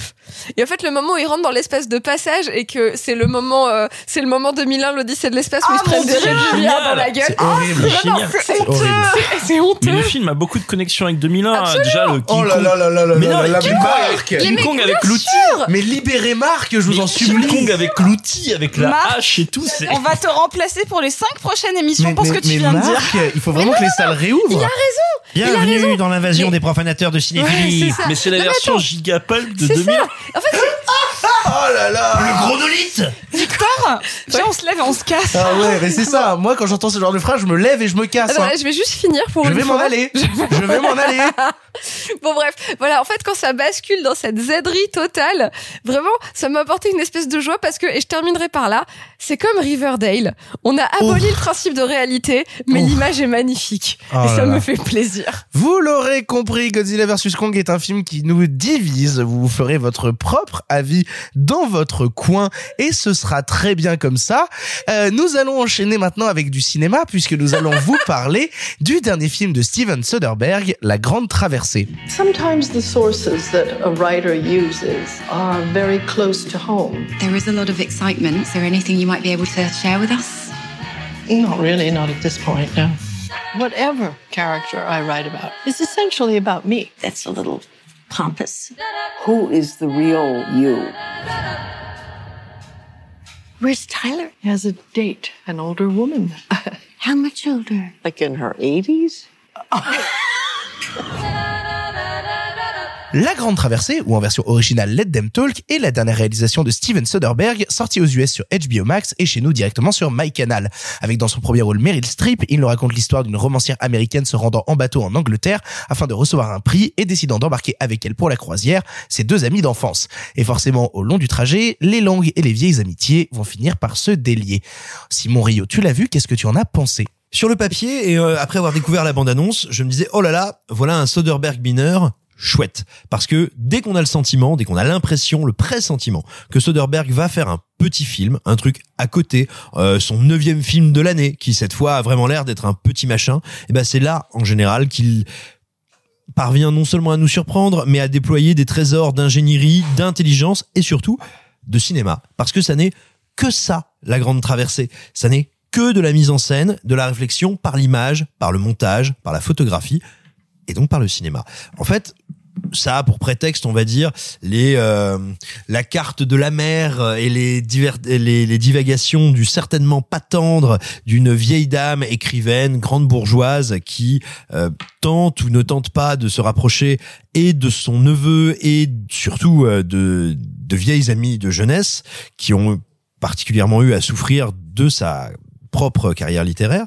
Et, et là où ça pourrait naître euh, qu'une rêvasserie euh, bourgeoise, contente d'elle, proto-intellectuelle, verbeuse, eh bien c'est tout le contraire. Parce que à chaque séquence, euh, Soderbergh va s'amuser à détourner son dispositif de base, on les suit donc dans une croisière, à révéler euh, la facticité du décor, à s'intéresser à pourquoi ces personnages sont faux, qu'est-ce que ça raconte. À côté de ça, il y a bien sûr évidemment tout un discours, euh, alors qui est assez léger, hein, c'est pas un grand truc d'auteur, pam pam pam, mais mais qui est intéressant sur bien qu'est-ce que c'est d'être un auteur attendu, qu'est-ce que c'est d'être un auteur qui travaille sur lui-même et qui travaille comme un hamster dans sa roue? Et comment ça use, ça use les autres? Est-ce qu'on en est conscient? Est-ce qu'on l'accepte? Est-ce qu'on l'aime ce rôle-là? Eh ben c'est assez intéressant là-dessus. Et puis enfin, il y a un truc qui est toujours fascinant chez Soderbergh, c'est comme il est capable de se transformer en conteur populaire quand il veut nous raconter de grandes histoires et nous offrir de grands spectacles, et comme même quand il feint d'aller vers une beaucoup plus grande sophistication, vers des films de niche ou vers des expérimentations, eh bien, même là, il a un regard qui demeure d'une euh, d'une ludicité, d'une malice que je trouve incroyable. Et ça, on le voit dans le film, pour moi, à deux niveaux qui sont vraiment fascinants. C'est à la fois les ruptures de ton, comment il arrive à nous faire passer d'une espèce de euh, bibliothèque ou salle de réception défraîchie de cette croisière de luxe à tout d'un coup la salle de sport ou le ponton, la promenade grise, comme ça, il arrive toujours par des jeux comme ça déco qui sont des purs jeux et de composition parce que les plans sont admirablement composés mais aussi de montage à créer comme ça des espaces dissonants qui sont fous. Et c'est pas juste un délire plastique genre oh là que c'est beau. Oh, oh, oh. non non. C'est un truc qui te prend au trip très très fort. Alors que pourtant c'est le sujet alors, euh, sur le papier le plus duveteux et emmerdant du monde. Non il en fait un truc très viscéral très malin très excitant très électrique. Et, et enfin euh, et enfin, il a cette espèce de, je trouve, d'élégance démentielle, de toujours caractériser ses personnages à la perfection. Et même ceux, on va dire, dont on sent bien qu'il n'est pas en empathie avec eux, jamais il ne les traite par le mépris ou par le petit bout de la lorgnette. Moi, je pense notamment à la manière dont il traite le personnage de la jeune éditrice, qui pourrait être un factotum, une expression d'un monde branchouille, enfin bref, qui est le personnage qu'il est facile de mépriser et qu'il est facile de pointer au spectateur comme le personnage à ne pas aimer. C'est un espèce de paratonnerre, de paratonnerre qui te protège un peu en tant que scénariste et metteur en scène. Eh ben non il va la traiter avec une douceur, une humanité. Bah si, justement, je, disais non, mais au début, mais si, une empathie, qui sont admirables. Et donc, encore une fois, c'est un film dont le sujet n'a l'air de rien, dont la thématique est... Euh, passablement emmerdante, hein. je veux dire sur le papier, le film est, est aussi excitant qu'une descente de Xanax. Et ben pourtant, c'est c'est un jeu permanent de mise en scène, de création, de discours, de tonalité. C'est incroyablement drôle, c'est terriblement cruel et c'est magnifiquement interprété et, et là-dessus je, je vais pas développer parce que je sens que c'est un terrain qui est beaucoup plus favorable à Marc mais ça nous rappelle que Meryl Streep euh, je veux dire en dehors d'être une des grandes ambassadrices de fête de la saucisse des Oscars peut aussi être comédienne pour le coup, moi de mon côté, euh, j'ai lancé Let Them Talk juste après avoir vu Godzilla versus Kong. Autant vous dire que j'étais euh, d'une humeur passablement massacrante. Et euh, quel bonheur, quel petit bonheur. Moi, je suis quelqu'un qui aime pas mal Soderbergh à la fois quand il fait du cinéma beaucoup plus populaire avec des choses comme les Oceans. Moi, les, trois Oceans, je sais que beaucoup de gens vont dire non, il y a que le 11 qui est bien. Non, 11, 12, 13, les trois me plaisent énormément, chacun ayant ses petites particularités. Et je trouve le 12 étant celui qui dans l'expérimentation est le plus est le plus foufou et le plus exaltant, le plus ludique. et je l'aime aussi quand il tente depuis euh, depuis quelques années aussi des trucs euh, euh, avec le numérique qui sont rigolos. Je pense notamment à son à son film Paranoia qui était tourné entièrement à l'iPhone. Et là en fait, il revient un petit peu à ce genre de cinéma là avec avec La Grande Traversée puisqu'il te dit je vais tourner mon film pendant une croisière et je vais essayer de m'accoutumer de tourner comme ça et il y a des gens qui nous ont raconté des, des enfin qui ont des histoires sur internet de Soderbergh avec sa caméra qui pour faire des travelling était assis dans un fauteuil roulant qu'on poussait et qui faisait ses, tra ses caméra à la main au milieu des gens qui étaient en train de vivre leur croisière dans leur coin. C'est assez passionnant la manière dont il a de construire un cinéma quasi sauvage et en même temps de toujours réussir à rester autour de ses personnages, à les faire évoluer avec une, quelque chose de beau en fait, quelque chose de tendre. Il y a, une vraie beauté à regarder ces personnages évoluer, à regarder ces vieilles amitiés euh, pleines de rancœur, pleines de non-dits, euh, commencer à se répondre, commencer à s'entrechoquer et commencer à, tomber parfois dans de la haine pure qui a été dissimulée et qu'on n'a jamais vraiment avoué. En plus, Meryl Streep au milieu de ça joue un personnage que j'aime bien. En fait, c'est euh, le, catalogue de Meryl Streep. Elle joue soit euh, l'ange descendu du ciel, soit la grosse connasse suivant le film. Et là, elle est plutôt dans un axe de, connasse qui s'ignore, en fait, de nana euh, très pompeuse dans son coin, euh, qui a dans le bateau sa suite sur deux étages, alors qu'elle a mis ses copines dans des chambres un peu moindres et que il y a une scène notamment où une de ses copines vient frapper à la porte et son neveu lui dit ah elle est peut-être à l'étage parce que sa suite a un étage. Vraiment, elle, a ce truc connasse qui s'ignore et qui comprend pas comment elle peut être détestable et comment en fait le succès l'a détaché des réalités, l'a détaché des gens autour. C'est assez passionnant ce qu'il entreprend avec Them Talk. Plus, bah, on en parlait avec Sophie euh, hors, euh, hors enregistrement, mais c'est un film où il a laissé beaucoup de place à l'improvisation chez les comédiens. Notamment, on a eu beaucoup d'articles qui ont parlé du fait qu'il y avait eu énormément de dialogues improvisés et que même certaines scènes entières étaient euh, portées seulement sur l'improvisation de ces comédiens pour leur laisser une vraie liberté. Et, c'est assez passionnant comme à, à la fois tout se rejoint et comme et comme quand le film se conclut, bah, il y a une vraie beauté qui s'en est dégagée, il y a une vraie douceur qui s'en est dégagée. Il y a de, il y a de belles histoires qui se créent. Je pense notamment à tout l'arc avec le neveu et l'éditrice qui, euh, qui pourrait tendre vers la rom-com un peu classique, un peu bébête, et qui en même temps est beaucoup plus profonde que ça, et beaucoup plus maligne que ça, et va beaucoup plus loin. En fait, c'est la belle surprise de la semaine, euh, je trouve, euh, Let Them Talk, parce que euh, quand il a été envoyé directement sur la plateforme MyCanal, j'étais un peu, tr- j'étais un peu désemparé de me dire, oh, putain, Soderbergh, déjà que ces deux derniers films étaient bazardés sur Netflix, euh, sur Panama, euh, Panama Papers et High Flying Bird, là maintenant il se retrouve à être envoyé directement euh, chez MyCanal, Euh, ce qui sera le cas aussi d'un film qu'on traitera la semaine prochaine, qui faisait partie d'un package aussi qui a été envoyé sur MyCanal, à savoir Judas and the Black Messiah, qui lui aussi est sorti directement sur MyCanal.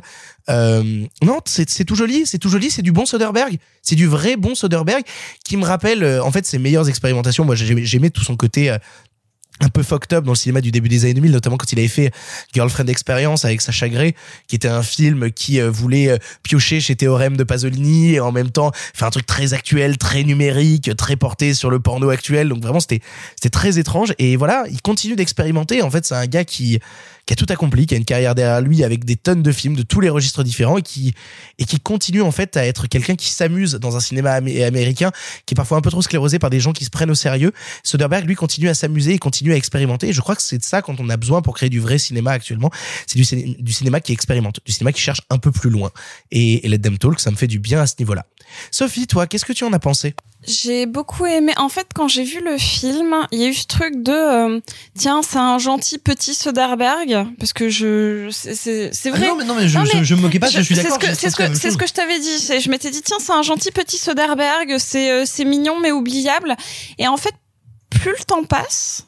Et plus le film me reste en tête, c'est-à-dire que euh, euh, quand j'ai su par la suite que les dialogues étaient en grande partie, enfin improvisés, c'est pas anodin. C'est-à-dire que euh, ce qui me reste, et c'est quelque chose que j'aime beaucoup, c'est que c'est un film de personnages plus qu'un film d'intrigue, même s'il y a une intrigue bien posée et qui se tient, qui est simple en soi, mais qui, qui, qui fonctionne.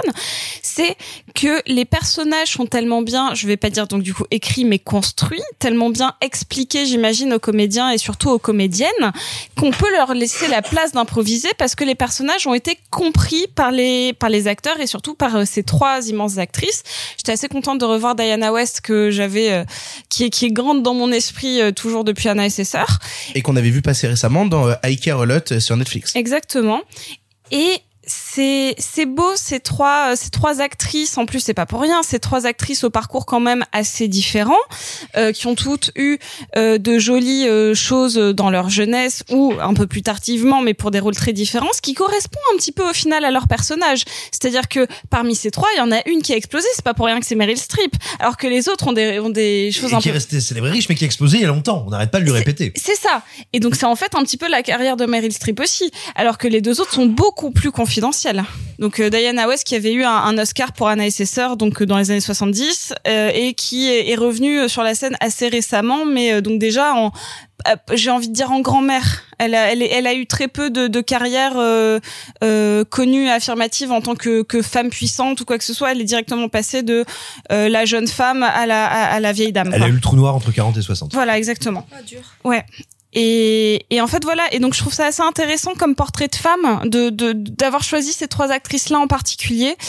Euh, c'est très beau de voir cette espèce de rivalité euh, puisqu'il y a donc parmi ces trois amis il faut savoir qu'on l'a pas trop expliqué mais Meryl Streep a écrit plusieurs romans et qu'il y en a un qui a euh, vraiment fait exploser sa carrière mais que c'est celui qu'elle renie un peu et c'est celui qui a créé un vrai désaccord euh, dans euh, dans ses amitiés avec ses donc tro- trois copines de fac une qui l'a un peu moins mal vécu et une qui l'a très mal vécu c'est avec ces trois amis qu'elle a pas revues depuis presque 30 ans qu'elle décide de partir en croisière et il y en a une qui a cette espèce de rancœur euh, de l'impact qu'a eu le, ce bouquin-là sur sa vie. Est-ce que c'est euh, est-ce que c'est justifié? Est-ce que ça l'est pas? En tout cas, elles ont besoin d'avoir the talk à propos de ça et elles l'ont plus ou moins jamais. En tout cas, c'est un peu compliqué parce que Meryl Streep est très fuyante. C'est quelque chose que je trouve fondamentalement intéressant. J'aime beaucoup aussi le rôle qu'a euh, Lucas Age, que- qui est un acteur que j'aime beaucoup, euh, qui récemment on l'avait vu dans euh, dans Bio-Raised euh, et enfin bon c'est un acteur qui à mon avis va pas mal monter parce qu'il est très bon. C'est un film très doux très tendre et surtout très intelligent sur la psychologie des personnages. Euh, et voilà. Et après quand je me dis que mon film préféré de Soderbergh ça reste son, son premier pour la Palme d'Or de Sex Mention jeux vidéo que je trouve toujours impeccable. C'est une de mes palmes d'or préférées et je me dis qu'en fait déjà là, il avait cette caractérisation des personnages absolument parfaite. C'est moi ce qui me sidère dans son cinéma. On parlait tout à l'heure de ce qui fédérait le cinéma de Soderbergh. Pour moi, c'est la caractérisation de ces personnages et la capacité qu'il a d'incarner et de choisir toujours le parfait casting pour des rôles construits à la perfection. Pour conclure, Marc. Steven Soderbergh, c'est, je vais revenir un peu sur ce que, ce que tu disais à propos du gars, de ses expérimentations et tout, parce que Soderbergh, il y a un truc qui me fascine, c'est que je pense que c'est littéralement, et c'est pas peu de le dire pour moi, un des plus grands génies du cinéma américain actuel. Et pourtant, un cinéaste qui a jamais signé un très grand film dans sa carrière, jamais un grand chef-d'œuvre. Je, j'ai vu l'essentiel de ses films, il n'y a pas de, c'est un très bon film, Sex jeux vidéo. C'est pas un chef-d'œuvre de cinéma américain. Ses meilleurs films ne sont pas des chefs-d'œuvre de cinéma. En tout cas, à mes yeux, euh, très Alors, subjectivement. Juste de, pour, pour comprendre, dans les euh, dix dernières années, il y a quoi comme chef-d'œuvre de cinéma américain? Je sais pas, euh, Ad Astra, First Reform, de ce genre de choses. Conjuring? Non mais Mad Max Fury Road. On, admettons, si vous voulez, si vous voulez, Sex Mention jeux vidéo, parce que en plus il a eu la Palme d'Or et tout, mais Non, mais c'est pour ça qu'on cite celui-là, évidemment. Mais mais mais c'est même pas ce que je préfère chez lui. Hein. Je préfère euh, infiniment euh, quand il fait euh, euh, bah, son son Oceans ou- que je trouve remarquable ou, ou la ou la série Zonic qui est, je On pense en fait parlé, son, son genre- œuvre en fait tout support confondu, son œuvre la plus, enfin, une de ses œuvres les plus abouties en tout cas. Bref, et en fait ce qui me fascine c'est comment sa carrière se construit sur une suite de films qui, pour reprendre ce que disait Simon, ont l'air a priori anecdotiques, c'est-à-dire qu'à chaque annonce quoi de plus anecdotique que quand, alors là je remonte un peu, il y a une quinzaine d'années, un cinéaste américain dit qu'il va faire un remake de Solaris, de Tarkovsky, avec George Clooney, et qu'on revoit le film aujourd'hui, que c'est un film je dirais pas euh, infiniment complexe, mais infiniment spécial et en fait infiniment passionnant. Et tous ces films, c'est ça. Ils sont que ce soit ou non des chefs-d'œuvre, il y a beaucoup de films qui sont euh, qui se souvient de The Good German. Et pourtant quand on revoit The Good German, c'est un film qui pose plein de questions d'écriture et de mise en scène qui sont stimulantes. Et le cinéma de Steven Soderbergh, c'est une stimulation permanente envers son spectateur. C'est un film, c'est un cinéma qui invite au premier rang son spectateur pour parler d'écriture, de mise en scène ou autre. Et ce film-là en particulier, c'est là, c'est littéralement d'ailleurs un film qui invite à bord son spectateur à bord du bateau pour partager cette aventure dans un temps réduit, dans ce sort de huis clos à bord du bateau que va être euh, que va être toute l'aventure avec du coup, ça vous l'avez dit, une caractérisation qui est absolument remarquable. Et donc moi, il s'avère que moi, je suis un peu en froid avec Meryl Streep depuis longtemps. C'est-à-dire que moi, j'ai vraiment du mal à, à voir ce que Meryl Streep a fait de bien depuis sur la route de Madison. Le diable vient de Prada, putain Et c'était il y a 25 ans. Non. Non, c'était il y a 15 ans. C'était il y a 15 ans non, la route de Madison, c'était il y a 25 ans. Ah oui. Parce que le diable s'habille en Prada, c'est pas bien. Euh, Non, alors, Marc, franchement, je- est-ce que tu l'as vu? Oui, c'est- c'est pas très intéressant. Mais non, mais parce que pour moi, hein, en fait, j'ai eu beaucoup de respect à une époque parce que pour moi, Meryl Streep, c'est l'actrice de Voyage au bout de l'enfer et la voir faire ce genre de truc, etc., ça m'intéresse pas. T'aimes Donc- pas la voir s'amuser? Non, je trouve, enfin, je trouve malheureusement. Je n'aime pas voir Meryl Streep s'amuser. Non, je, nine, nine. je trouve que c'est pas très, enfin, bon, on s'en fiche. Je trouve que c'est pas très intéressant. Mais l'idée, tant que, en effet, ce que, ce que Soderbergh arrive à- faire avec sa, sa distribution, avec ses trois actrices, avec, euh, bah, Diane West, donc, et, et Candice Bergen, Candice Bergen, qui dans les années 70 a été un peu, euh, très rapidement cette idole notamment parce qu'elle a fait ce film très euh, très euh, de la culture hippie qui s'appelle le soldat bleu et tout Vous et là- êtes sortis ensemble, non? Hein, Il y a une histoire. c'était hein des doux souvenirs euh, C'était lui le soldat bleu. c'était moi le soldat bleu.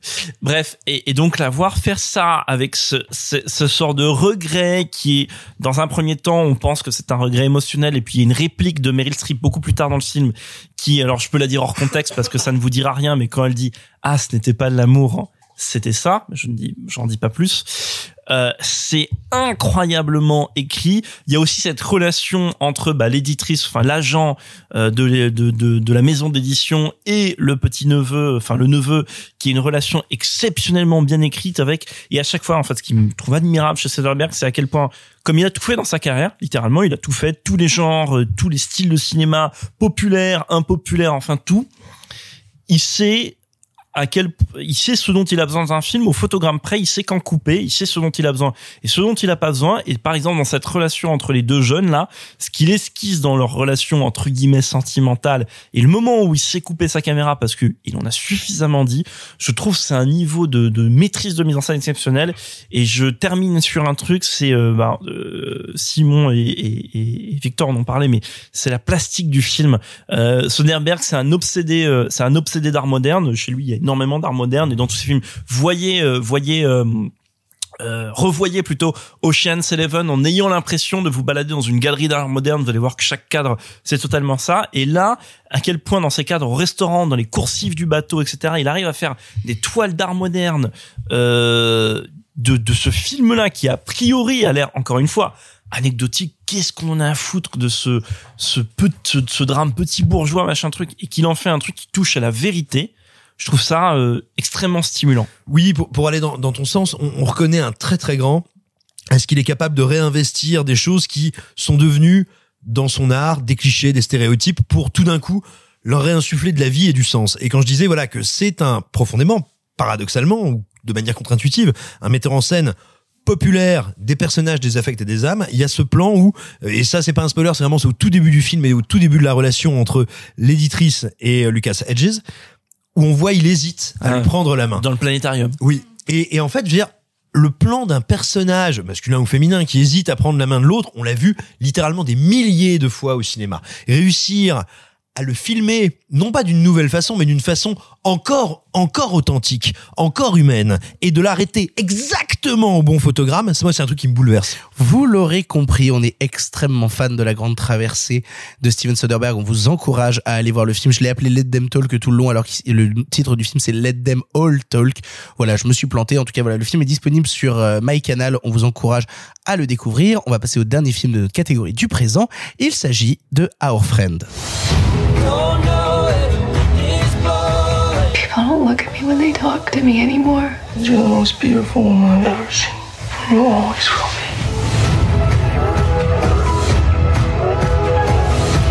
You know, you don't have to stick around.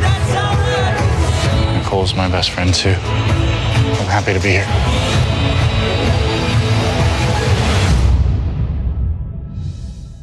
Our Friend est un long métrage de Gabriella Copperwaite, je sais pas si je l'ai bien prononcé, avec au casting Casey Affleck, Dakota Johnson et Jason Segel, sorti chez nous sur Prime Video. On y suit l'histoire de Nicole, apprenant qu'elle est en phase terminale et qu'il ne lui reste que six mois à vivre. À la suite de cette nouvelle, son meilleur ami s'installe chez elle et son mari, afin de pouvoir lui apporter tout le soutien dont elle a besoin, et même plus encore. Sophie et Simon, vous l'avez vu, Sophie, tu commences, qu'est-ce que tu en as pensé? C'est complètement mon genre de film, c'est-à-dire que c'est, euh, ça ne l'était pas. C'est un film qui est passé au TIFF en 2019, qui aurait très bien, ép- euh, qui aurait très bien pu être un film Sundance, euh, tant il est euh, doux, lumineux, cotonneux, avec des grandes emphases, avec une espèce de, rythme un peu bancal et pourtant tellement lié par une espèce de grand sentiment lié, blabla. Je suis un peu déçue. Je suis un peu déçue parce que donc il faut savoir que la réalisatrice avait fait un documentaire vraiment vraiment remarqué qui s'appelait Blackfish euh, sur euh, les orques maltraités dans les euh, voilà qui avait eu euh, notamment le BAFTA du meilleur documentaire. Euh, exactement, je me suis pas trompée. Et qu'il est basé sur un article qu'a écrit donc c'est c'est une histoire vraie euh, c'est euh, le personnage de Casey Affleck donc euh, qui incarne Matthew Tiggs j'ai envie de dire je suis pas sûre de la bonne prononciation qui a écrit un article pour Esquire magazine qui s'appelle The Friend. Donc c'est pour ça que le film s'appelle Our Friend en anglais et qui y raconte les euh, la dernière année de la vie de sa femme et comment leur meilleur ami qui était son meilleur ami à elle à la base et qui est aussi devenu au, au cours des années son meilleur ami à lui, emménage avec eux pour être un soutien moral pour toute la famille, pour euh, beaucoup beaucoup pour sa femme, pour euh, pour les aider à s'occuper de leurs deux filles qui ont approximativement, je dirais, euh, 6 et euh, 6 et 13 ans, quelque chose comme ça. D'ailleurs, la petite est jouée euh, par cette incroyable Vi- Violet Ma- McGraw que vous avez pu voir dans The Hunting of Hill House, qui est la petite gamine à la bouille trop mignonne et qui là me fait beaucoup beaucoup beaucoup pleurer dans le film c'est vraiment dommage parce que euh, je pense que ce film fait partie des très très très très bonnes performances de Jason Segel. Autant les deux autres, euh, moi euh, je trouve que Dakota Johnson n'est pas incroyable dans le film. Je trouve que Casey Affleck est bien, mais on l'a vu faire des trucs meilleurs. Autant Jason Segel, je pense que je l'avais pas trouvé aussi bon euh, depuis The End of Tour. Donc il est très très bon dans le cinéma indépendant américain où il joue non pas genre le bon copain à la à la How Met Your Mother, mais plutôt ce, ce copain peu brisé euh, qui sait apporter toute la douceur que lui apporte son physique de grand ours sur lequel on peut se reposer. Euh, c'est un film dont l'histoire m'intéresse plus que son traitement. C'est-à-dire que le film est doux, le film est, euh, raconte quelque chose de très joli parce qu'il est pas il est pas tant manichéen dans son traitement que on va tous soutenir euh, cette personne qu'on aime plus que tout qui va mourir, mais va prendre le, pas et le temps de montrer que la relation entre le mari et la femme était un peu dysfonctionnelle, euh, de montrer que la relation entre le meilleur ami et cette femme-là était un peu ambiguë au début, que montrer que tous les personnages ne sont pas parfaits, que même les relations avec les enfants sont peut-être un peu un peu bancales, et pourtant comment cette amitié euh, dépasse tout au moment d'un drame. C'est pour ça que euh, c'est assez, c'est le truc que j'ai trouvé le plus joli, c'est que l'article qu'écrit euh, donc le, le personnage joué par Casey Affleck ne parle pas finalement de sa femme, mais parle de l'intrusion euh, volontaire de cet ami dans ce couple pour les aider à surmonter ça qui est littéralement l'insurmontable. Savoir que cette femme se bat depuis plusieurs années contre son cancer et qu'à un moment on dit bon bah c'est fini là tu, tu, tu vas mourir et voilà et comment ils vont passer ces derniers mois.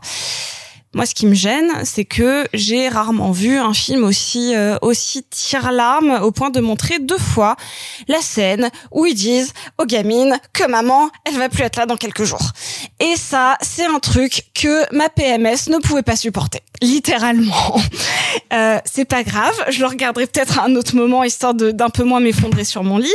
Euh, c'est je trouve que c'est très joli et il y a un, un super euh, il y a des super articles dessus qui qui racontent en fait cette dualité entre le très beau message le fait que le film soit fait avec les meilleures intentions du monde et que c'est difficile c'est vraiment difficile de faire un film euh, sur un cancer pour essayer de parler au contraire de quelque chose de très lumineux parce que tu en reviens toujours à un pathos qui est inévitable. C'est-à-dire que c'est très difficile de dire oui, regardez les, les belles intentions humaines et comment l'amour surmonte ce genre de choses et même comment les relations avec les gamines, on essaie de faire une dernière transmission qui est vraiment la plus pure du monde. Comment comment éviter ce, ce pathos qui est euh, un peu gerbant? Et moi, c'est ce qui me gêne dans le film, c'est qu'il y a plein de moments qui sont superbes, mais que tu peux, tu, elle, elle a pas réussi la réalisatrice à, à enlever ce, ce petit côté un peu trop désagréable à mon goût. Euh, parce qu'il y a, y a rien de pire en fait que on sait qu'il y a quelques cordes sensibles qui font globalement pleurer tout le monde et notamment euh, une maman ou un papa qui dit au revoir à ses enfants parce que maman elle va partir bah ça fait globalement pleurer tout le monde on va pas se mentir. Et, euh, et voilà. Donc ce- c'est c'est un film qui globalement m'a pas m'a pas déplu où il y a plein plein plein de choses très jolies et ça joue surtout très bien. Mais c'est dommage que ça parte que ça passe par ces, euh, ces, ces gros sabots euh, de, euh, de ouin ouin. Simon, toi aussi, tu as vu le film. Qu'est-ce que tu en as pensé? Alors, soyons honnêtes. 30 secondes. Je, je pourrais filer la métaphore et dire que ce film, quelque part, c'est un peu l'allégorie de deux grands artistes accompagnant la carrière d'une bonne copine qui est sur le point d'aller au compost. Oh, c'est horrible Mais ce serait, Et c'est pas faux. et ce serait quelque part rappeler que Dakota Johnson est à peu près autant comédienne que je suis pythagoricien, sachant que je ne suis sûr ni de l'orthographe ni de la définition de ce terme. Ah, elle est bien celle-là. Ce serait cruel, ce Elle était serait cruellement chic. ce serait inhumain, ce serait 50 nuances de somme. Mais, mais peu importe parce que je dois quand même quelque chose à Our Friend. C'est une authentique leçon de vie. Pendant des années, pour ne pas dire maintenant des décennies, j'ai eu autour de moi des proches, des amis, parfois des amours à qui j'ai dit, mais si je te promets, ce Jean-Claude Van Damme, celui-là, tu vas l'aimer. Mais si, regarde, The Expendables, c'est de la tendresse. Mais attends, crois-moi, Steven Seagal, à un moment, c'est beau. Si, bois encore. Et ces gens souvent me regardaient l'air de dire, je t'aime quand même, c'est ce pourquoi je le supporte. Et je ne les comprenais pas. Je me disais, ils n'y accèdent pas tout à fait. Il leur manque une petite case dans la sensibilité, dans l'appréhension du beau. Et puis, et puis devant Our Friend, j'ai compris qu'en fait, c'était mon Jean-Claude Van Damme. c'était effectivement ce film calibré, pas mal foutu, tout à fait respectable, mais qui appartient à des codes, des genres et des thèmes qui ne m'intéressent pas. Euh, les, les, les, les gens qui cannent de leur lymphome, hommes, femmes, jeunes, vieux, parents ou pas, j'en ai rien à péter. Je vois si, si ce sont des amis, des proches, des gens dans ma famille, bien sûr que si. Ça, ça me touche comme n'importe quel être humain. Au cinéma, ça ne m'intéresse pas particulièrement. Et donc, effectivement, je, j'ai compris grâce à vous, grâce au podcast, grâce à toi Victor, grâce à toi Sophie, toutes ces années où j'ai imposé des hum, grands écarts euh, bifaciaux de JCVD à ces hommes et ces femmes que j'aimais, j'ai compris que oui, je j'ai essayé de leur faire comprendre quelque chose qu'ils n'aimaient pas. Et, et moi, ça m'est un peu arrivé aujourd'hui. Et j'aimerais j'aimerais dire donc que grâce à la métastase de la carrière de Dakota Johnson, quelque part, j'ai pu prendre un peu de recul sur moi et sur euh, toutes les saloperies que j'avais envoyées à mes amis en leur disant vas-y, c'est pour ton bien. Je suis désolé les amis. Vous l'aurez compris, Our Friend est un film qui divise autour de cette table entre les deux personnes qui l'ont vu. Le vrai avantage avec le cinéma, c'est qu'il se conjugue au présent, mais aussi au passé. Non, le passé, le passé, le passé, pas Le pâté pas que le pâté. Et il est temps maintenant de partir vers le passé pour vous parler cette semaine de The Blob. En avant. À cette époque, vous le savez, le cinéma était en noir et blanc. Mais nous avons préféré mettre un peu de couleur. Monsieur Mézeret, au nom du patrimoine artistique français tout entier, je vous dis merci. Mais enfin, tout ça, c'est le passé. Life form that hunts its prey. Predator. I want that organism alive. I think you ticked it off.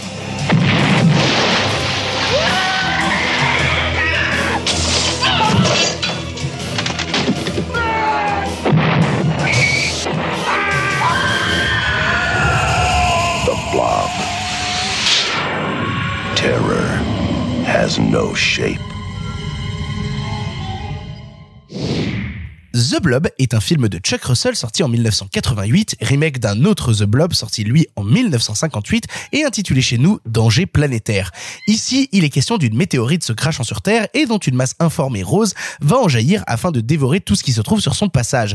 Perdu dans une ville sous menace constante, l'innocente Meg Penny et le ténébreux rebelle Brian Fly vont tout faire pour essayer de la détruire et sauver leur peau.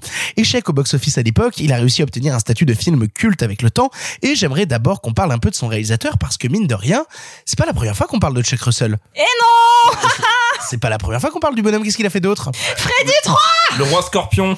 Le The masque, The Mask On a tout- saturé tous les micros Tous les micros ont saturé, c'est absolument formidable. Alors effectivement, oui, on a déjà parlé de Chuck Russell dans l'émission puisqu'il a réalisé Freddy 3 et on vous a déjà dit à quel point Freddy 3 est le meilleur Freddy de la saga. Je Non. Si, Ah, si. ah, si. Franchement, avec du recul, si de Enfin, ouf, en tout hein. cas, est un, est un Freddy important dans la saga. Ah non mais, non, mais le mieux c'est le 1, mais le 3 c'est le plus cool. Et bah, et bah, Non, moi, franchement, je le, préfère le le 1, 3, le hein. 1 a largement plus vieilli que le 3. Le 1 est un peu gênant comparé au 3. J'allais le dire comme les meufs de Simon, mais c'est encore une autre blague. Enfin La voilà. 1 a vachement plus vieilli que la 3. Et, et pour le coup, Bah, il a forcément, aussi... il y en a une qui est la mère de l'autre. Qu'est-ce que vous voulez que je vous dise? C'est là pour la couper Il a gagné. Non, je vais la garder. Et pour le coup, euh, Chuck Russell a ensuite enchaîné avec euh, le Blob et ensuite enchaîné avec The Mask.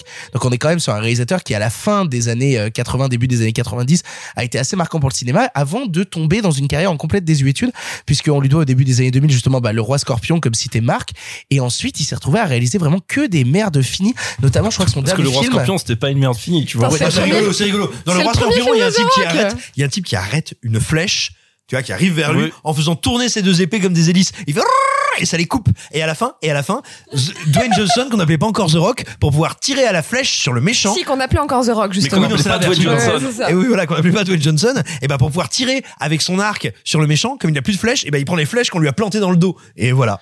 Bah, Pour le coup, entre ça, entre ça et la semaine dernière, Paul W.S. Anderson, tu me terrifies, Simon. Euh, ce qu'il faut savoir aussi Il a avec... fait euh, Juggly en 2019. Qu'est-ce que c'est? Non, non, non, non, mais il y a rien qui va, il y a rien qui va. Il a fait un DTV tout pourri avec John Travolta. euh, vraiment, euh, sa carrière est tombée complètement Il a fait désuétude. un épisode de Fringe. Oui, un, un seul. Ouais, bah écoute. Mais par contre, euh, l'autre personne dont il serait intéressant de parler, c'est la personne qui a scénarisé avec Chuck Russell les premiers films de Chuck Russell. Personne n'a le nom autour de la table, c'est parti, ça va vous surprendre. La personne qui a scénarisé avec Chuck Russell Freddy 3 et aussi The Blob s'avère être Frank Darabont. Frank Darabont euh, a fait ça des années avant de réaliser Les Évadés et d'autres choses. Est-ce qu'on peut revenir un tout petit peu sur la carrière de Frank Darabont? Parce que je pense que il y a plein... Ah, T'aimes pas le cinéma de Frank Darabont? Bah pourquoi? C'est mauvais Non, vraiment Moi, j'aime bien Les The évadés, Mist. la ligne Non, moi aussi, verte. j'aime- moi aussi, j'aime bien The J'aime Mist. bien The Mist. Bon, c'était il y a 20 ans, faut faire le deuil Oui, maintenant. mais quoi. je suis pas une cinéphile de 15 ans, en fait. Mais il y a plein, non mais il y a plein, non mais vous êtes fous, Non, vous non, êtes possédés non, autour de non, cette Fra- table. Frank Darabont. Franck Darabont, c'est un, c'est un gentil faiseur, propre sur lui. Franck qui est- Darabont-Osef? Franck Darabosef Voilà, mais qui a été au bon endroit au bon moment, mais c'est jamais quelqu'un qui a raconté, proposé quoi que ce soit de grandiose. La ligne verte. Bah, c'est un des, une des plus mauvaises adaptations de Stephen King. C'est la version oui oui livre d'images. C'est un film Après, pour le coup, Frank Darabont, il a été abonné aux, aux- aux adaptations de Stephen King, entre Les Évadés, entre La Ligne Verte, entre The Mist. euh. mais Il a fait des The Walking Dead aussi. C'est surtout- vois. c'est ce qu'il avait fait sur la saison 1 de Walking Dead, c'était pas déconnant. ah bah disons que oui, par rapport à ce qui s'est passé après. Oui. euh, Bon, bah, vu que ça veut pas parler de Frank Darabont et ça veut pas Mais parler si, de on bon peut parler de film. The Mist. Non mais on peut parler. Mais si, attends, eh, tu veux qu'on fasse une de parenthèse Frank Darabont médiocre Il y a un truc, non, il y a un truc intéressant de Frank Darabont. T'es sur un film. je, suis étonné à quel point autour de cette table on est prêt à défendre Godzilla vs Kong et pas la ligne verte. C'est effrayant ce qui mais se passe non, ce mais soir. J'ai jamais vu la ligne verte. tu, tu veux qu'on parle de Frank Darabont T'es sur un film entre guillemets d'Amérique de petite fille, de, de petite ville. Une Amérique de petite fille. Très Bah, bien. euh, alors la ligne verte, c'est un film qui parle à la base de petites filles. Si oui, c'est pas faux. Non, c'est un film. John euh, qui a fait les Amoulus. Euh, Je l'ai pas. faut que je C'est rebondisse l'un là. des personnages qui sont accusés d'avoir tué des petites filles. pas Ah, j'ai oublié. Faut que je rebondisse là-dessus. Du coup, euh, donc un film de voilà Frank, euh, Frank Darabont, petite ville, oui petite ville américaine, donc le small town movie américain. Euh, bah évidemment, donc là The Blob, t'es de retour dans le small town movie américain. Vous savez ces villes américaines où il y a euh, une avenue, un carrefour, euh, euh, dix bâtiments, Un un shérif, un shérif, un cinéma, c'est à peu près tout, ça résume à peu près les États-Unis. Et, euh, et et on va mettre l'ensemble de, de l'intrigue dans cette ville avec derrière une intrigue, un comment dire, l'ar- l'armée qui va mettre la ville sous sous comment dire, sous chapiteau, sous cloche. Et ce qui me fait de me demander en, en revoyant le film, ce qui me que je- que j'avais découvert il y a quelques années euh, et que j'ai revu là, et ce qui m'a fait demander est-ce que euh, d'où vient la naissance du euh, la- l'armée américaine s'empare euh, met sous cloche une petite ville? Euh, Alors, ce qui, est, ce qui est intéressant justement, euh, là, c'est c'est intéressant ce que tu dis vis-à-vis. euh, non, je pensais à The Crisis de Romero aussi. Oui, Ouais, je pensais à ça, mais je me alors- demande si c'est pas déjà le cas dans Zem. Alors, il y a, y a pas que The Crisis dans la boucle. En fait, ce qui est intéressant justement, c'est que The Blob, on parlait, est un remake. Dans le remake, de, enfin dans l'original de 58. Il y a pas l'armée, hein, de mémoire. Non, c'est ça. Le Blob est une véritable menace venue de l'espace. C'est vraiment, euh, c'est aussi Z que ça en a l'air. Hein. C'est vraiment genre le Blob venu de l'espace pour tous nous détruire. Alors que là, il rajoute une surcouche dans le The Blob de Chuck Russell, qui est justement un truc très complotiste. Justement, toute une démarche de non, c'est une arme bactériologique faite par le gouvernement américain. Est-ce que, enfin, moi, la question que je vous pose vis-à-vis du cinéma des années 80, c'est est-ce qu'à un moment, il y a eu un virage dans le cinéma des années 80 qui a plus assumé le pulp et qui a été obligé de, de rajouter du complot américain derrière? Tout à l'heure, j'ai mentionné euh, The Crisis de Romero qui date des années 70 euh, parce que pour moi, entre les années 70 et 90, il va y avoir ce sous-genre du coup de films de petites villes américaines où il va se passer un truc euh, bactériologique, chimique, zombie, on ne sait pas. Alerte Al- Et, et justement, je pense Alerte, c'est la phase terminale de ça. Alerte, c'est les années 90.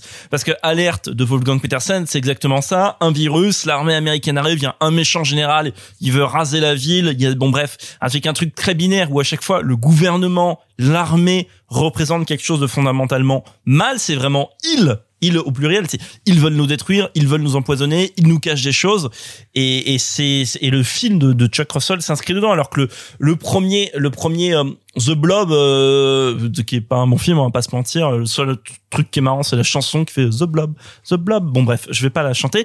Euh, Trop tard, mais- alors que pourtant c'était un bon moment. c'était un bon moment. Non, mais bref, qui qui euh, voilà n'a pas des masses de de, de fonds politiques particuliers, ou alors faudrait se dire oula oui le blob en fait c'est une c'est c'est l'invasion, c'est c'est les communistes qui arrivent, mais donc là on va loin, euh, alors que la version des années 70 et rentre dans, ou 80 pardon rentre dans un délire parano un peu plus concret en fait.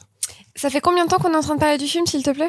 Euh, ça fait 5 minutes. Donc ça fait 5 minutes et on n'a toujours pas dit vidéo club? Bah non. Qu'est-ce qui se passe Oui, mais- Vidéo club Vidéo club. Parce que si on le dit trois fois, ça apparaît.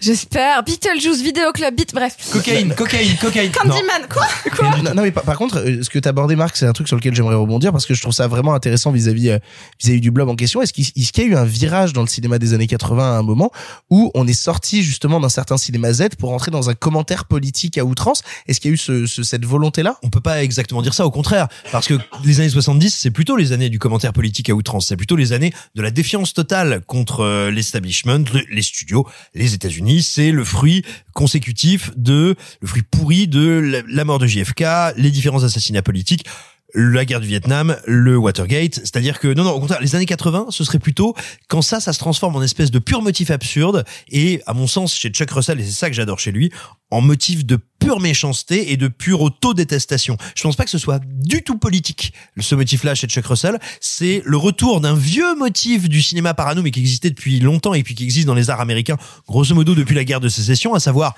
l'État fédéral c'est le mal et il veut détruire nous nos spécificités d'Américains, d'Américains de notre État, notre culture. Le J-Man, l'homme fédéraliste, il est dangereux, c'est notre ennemi. Et ben là, ça, ça devient un espèce de pur motif qu'on répète un peu. C'est quasiment réac ce que t'es en train de dire. euh, Non, je dis que c'est un, un motif qui revient régulièrement dans le cinéma américain. Et ce que je veux dire, c'est que dans les non pas dans les années 80, mais dans le cinéma de Chuck Russell, en tout cas dans ce film-là, ça revient, mais comme un, comme un motif qui est purement absurde, c'est-à-dire que tout ce qui est symbolique des États-Unis dans le film, je veux dire le euh, le quarterback qui séduit les filles, euh, le shérif, le, tout ce que tu veux, tous les symboles de l'America ou de l'Americana dans le film se font massacrer piétinés sont des sources d'horreur, voire méritent d'être pris, d'être englobés dans ce grand euh, Oui.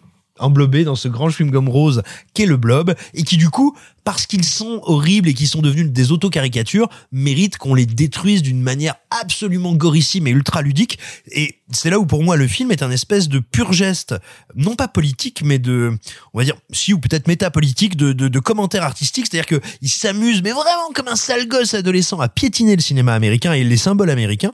Et à côté de ça, il le fait, et je, je, je vais m'arrêter, avec un sens de l'artisanat, un rapport à la technologie, un rapport aux effets spéciaux qui est d'une telle précision dans, dans ce qu'on peut faire à son époque que pour moi il est fascinant. C'est une expérience plastique, c'est comme regarder un grand spectacle de prestidigitateur. Je trouve ça superbe. Et faire ça pour faire fondre des enfants et dissoudre des quarterbacks, et ben je trouve que c'est beau. Tu parles du quarterback, c'est marrant parce que justement le, le début du film fait tellement euh, film américain typique avec le gentil quarterback, T'as l'image ce genre de les- bah, on en revient à ce que je disais sur le Small Town Movie. Oui, c'est ça. Avec euh, t'as l'image où, tout- où, où tout, regarde la serveuse de dîner, ouais. le, le shérif sympathique. C'est une image d'Épinal de euh, l'Amérique figée euh, qui a pas bougé entre 1950 et 1985. Et puis, quoi. et puis soudainement, t'as le blob qui arrive et qui commence à faire fondre le quarterback et le faire partir en morceaux.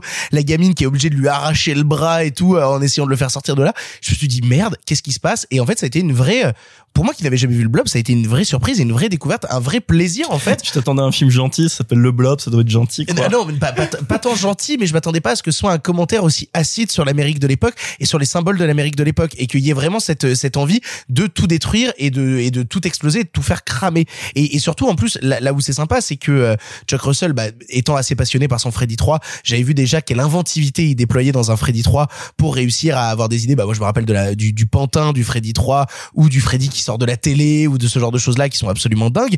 Il y a encore une inventivité dans le film. Moi, la scène de la cabine téléphonique, Ce que c'est c'est fascinant, c'est fascinant à regarder. Mais surtout, en plus, elle est terrible. Elle est d'une cruauté pour le spectateur. Un des seuls, on va dire, îlots un peu de chaleur humaine à ce moment-là dans le film, c'est le gentil shérif avec la gentille patronne du diner. Tu te dis, ils vont se rentrer les poils avant la fin du film. Il y en a peut-être un des deux qui va se sacrifier pour l'autre, mais c'est chou quoi. Le, le shérif meurt hors champ d'ailleurs. C'est c'est-à-dire le, le shérif oui, mais, est- oui, mais montré en train de plein champ. oui.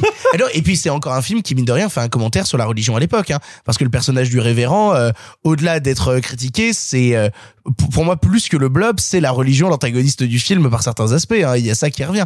Mais mais pour le coup, on parlait pas mal des, des auteurs du film. Restons encore autour, vu qu'on serait intéressant de parler de son casting, vu que les deux premiers rôles sont quand même tenus par Kevin Dillon et par euh, Shawnee Smith. euh, Shawnee Smith, oui. Où est-ce qu'on l'a vu ailleurs, euh, Kevin Dillon? Euh, Personne va revenir, personne va revenir dessus. Ok, je le dis. Platoon, Platoon, entourage. C'est quand même euh, des symboles importants. Personne s'en rappelle qu'il est dans Platoon? Absolument pas. Je suis tout seul Dans, autour de cette dans, table. dans Platoon, dans Platoon, il y a Johnny Depp, personne ne se rappelle Ok, qu'il y a Johnny et bah, Depp. et bah du coup, je vais parler de Shawnee Smith, donc l'actrice principale, qui est quand même euh, Amanda dans euh, Dans la, Saw. dans dans la saga Saw.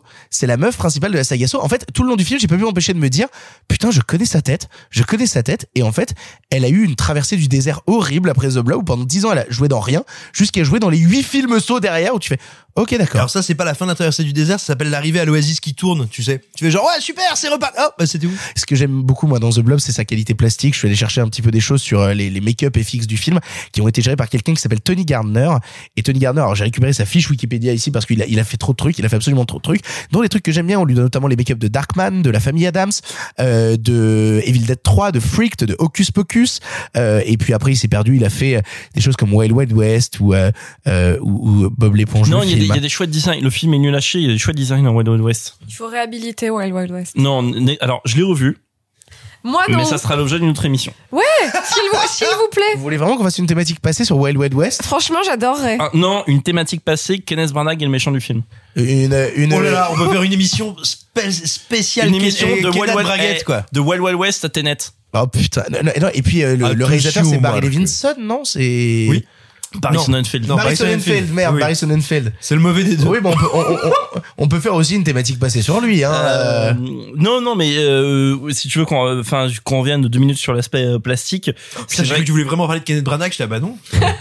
On peut revenir sur l'aspect plastique de Kenneth Branagh. Euh, non, c'est vrai que le Blob, moi, moi, c'est un film avant tout que j'ai découvert il y a quelques années parce que je n'avais vu qu'une seule image. C'est ce genre de film qu'on achète sur une image. Et moi, j'avais vu un photogramme, en l'occurrence, celui du petit copain quarterback sous la couche de slime. C'est pas, le- une des affiches d'ailleurs? Aussi. Peut-être, mais enfin, enfin, voilà, j'avais vu que le plan du film avec le bras qui passe en train de faire. Et j'avais vu ju- juste cette image et je n'avais vu à l'époque que l'original, euh, celui des années 50.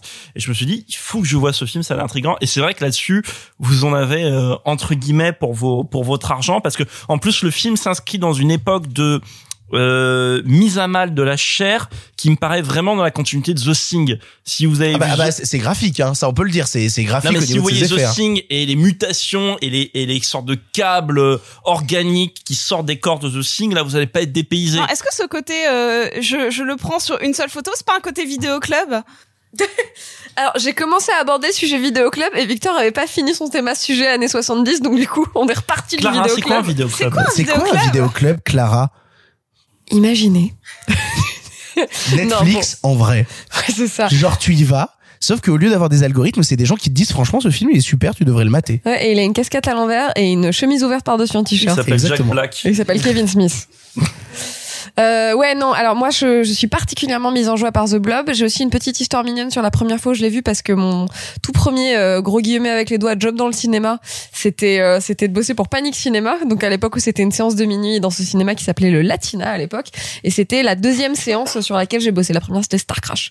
Et donc voilà. Donc tout ça pour vous dire qu'il y avait aussi un côté quand je l'ai vu pour la première fois, c'était un peu le ça y est, t'es un peu dans un dans ce dans le milieu des cinéphiles, tu vois, on va dire un truc comme ça. The Blob pour moi, ce qui est passionnant et ce qui m'a fait une grande joie de le revoir là. Alors je l'ai revu, euh, tu vois, un peu d'un œil puis par bout parce que je le connais par cœur. C'est vraiment le côté. euh, c'est vraiment le côté voilà, c'est cet archétype du cinéma de vidéoclub de tu rentres dans ton vidéoclub, tu dépasses la section avec les sorties de la semaine, tu dépasses la section avec euh, les films cool et au fond t'as un bac avec les merdes Euh, et, et tu fouilles dans le truc et Mais là The c'est pas une merde. Justement, j'arrive. Et t'as le mec du vidéoclub, le mec qui bosse là, qui est un mec comme nous là autour de la table, qui vient te voir et qui te dit, prends celui-là. Pour moi, en fait, The Blob, c'est vraiment celui-là. C'est le truc où t'es en train de fouiller un peu dans le coin où tu sens que c'est pas une bonne idée et t'as le mec qui bosse là qui vient de te sortir cette jaquette-là et qui dit c'est celui-là que tu prends. Mais t'as raison, il a été très longtemps méprisé. Mais bien sûr, mais comme le cinéma de de John Carpenter, tu vois, comme alors autre autre genre, mais on est sur des trucs Ah comme bah, ça. The Thing à la sortie se fait allumer. Hein. Mais tous les films de Carpenter, c'est tous des échecs au cinéma. Alors quelqu'un dans les commentaires euh, sur Twitter va me dire non, il y a tel film qui a marché. Bon bref, c'est du Bah, pas cinéma. Jurassic Park, par exemple. Alors, ok, c'est pas Carpenter, mais il s'est pas fait allumer. Bon bref, tout ça pour dire que pour moi The Blob, c'est vraiment cette culture-là, c'est vraiment extrêmement graphique alors que à la base, quand tu vois un peu, tu vois les bandes annonces, les premiers photogrammes, tu penses que ça va être presque un peu rigolo, un peu un peu euh, comment est-ce qu'on va dire un peu cartoon? Bah, c'est pas l'horreur rigolarde des années Ouais, 80. C'est vraiment l'horreur méchante Ouais des ouais années ouais, 80. beaucoup plus que Freddy. Freddy c'est gaulerie. C'est-à-dire Oh, que Freddy 3, c'était c'était cracra. Hein. Non, mais c'est cracra, Attendez, mais calmez-vous. c'est un Toujours autour du c'est gaulerie. Calmez-vous Mais moi, je trouve ça vraiment- pas c'est d'accord. pas si gaulerie je trouve ça hein. pas gaulerie et je trouve ça vraiment graphique. Aide-moi là-dessus. je, trouve ça vraiment graphique. Plutôt sérieux et plutôt graphique, euh, assez violent. Hein. C'est très violent, hein. Genre, t'as quand même un enfant. avez peur? Ah, moi, franchement, je. Mais l'enfant, mais c'est drôle. Bah, C'est vicieux. C'est parce que tu détestes les enfants, Marc. C'est jouissif. Je suis Laisse-moi pas- rapport aux enfants en dehors de. Je suis- Je suis pas d'accord, mais j'aimerais bien parler de la notion de peur dans le film plus tard. Bah vas-y. Bah go, moi j'ai fini sur le fait que les vidéoclubs c'est super, rendez-nous les vidéoclubs, bisous. Euh, bah dans ce cas-là, je vais parler de, de cette notion de, de peur. Je suis d'accord que c'est cartoonesque sur pas mal d'aspects, et euh, et il y a une partie du film qui a un peu mal vieilli euh, de par les effets non plus euh, Bah, les vraiment fonds euh, verts. les fonds verts et le fait que euh, il a vraiment bo- bossé sa texture. Genre, il est allé voir des chimistes pour faire la, la bonne texture de slime euh, pour tous les effets techniques du début. Donc, évidemment, vu que le blob prend de plus en plus d'ampleur, tu peux pas le faire que physiquement. T'es obligé d'utiliser des effets spéciaux. Mais tout ce qui est vraiment très e- effet pratique, ça nous renvoie à en fait, ce truc que je, qui me fascine dans le cinéma d'horreur, qui est la plus petite blessure et celle qui te fait le plus mal. C'est-à-dire que c'est clairement, euh, et c'est un, je vais citer un film que je déteste, qui s'appelle Black Swan, mais clairement la, la, la- le truc qui fait le plus mal. on aime vraiment pas le cinéma ici ce soir. Hein. Euh, J'adore Black Swan. Bah oui, mais, mais c'est peu, peu formidable. importe, c'est Ah pas c'est grave. nul à chier. Mais bref. Merci. J'adore On est d'accord sur Aronofsky. Euh, euh, c'est le, c'est l'ongle, c'est le- Ouais, la quand elle petite, s'enlève la peau c'est sur la le bord de petite l'ongle. peau de l'ongle. Voilà.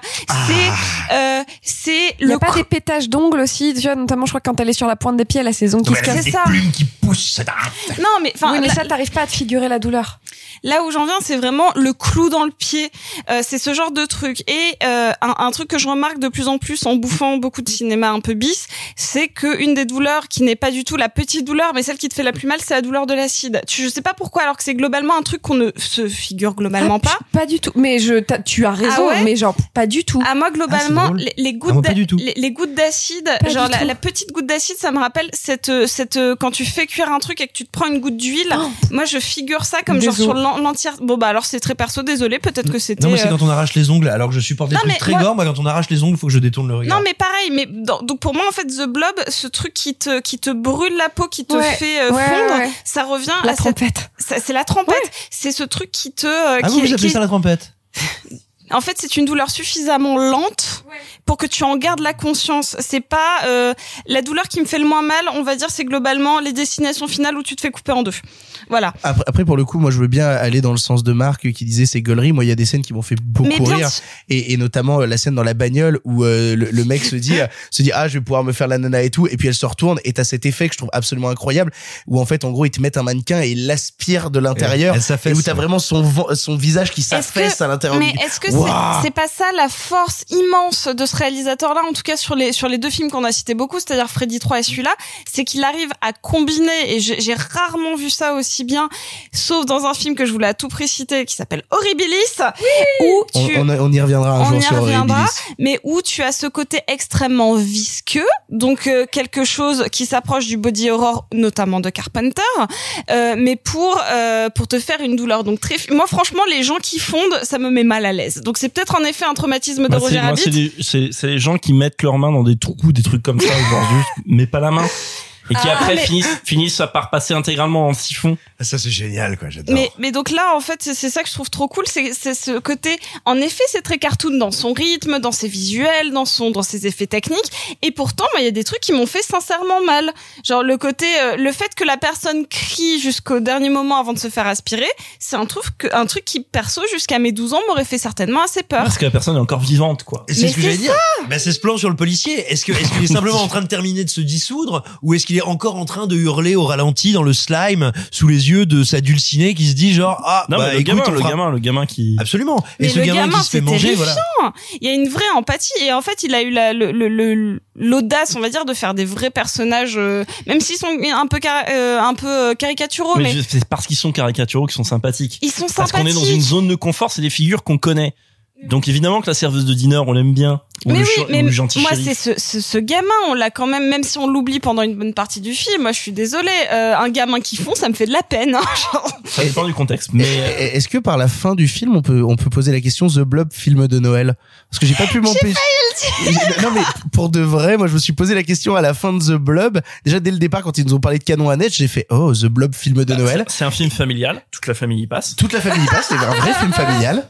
C'est non, c'est un, un vrai non, rassemblement autour du chewing gum rose. Ah non mais si pour moi je suis assez d'accord je te dirais c'est c'est c'est non pas le film de Noël que tu regardes avec tes parents tu veux, sauf si tu veux leur faire comprendre que là voilà on va aller en Belgique hein euh, mais ou alors non non c'est c'est Je l'ai pas. Je l'ai ouais pas bah non non plus. je pensais euh, législation sur l'euthanasie mais euh, Oh non.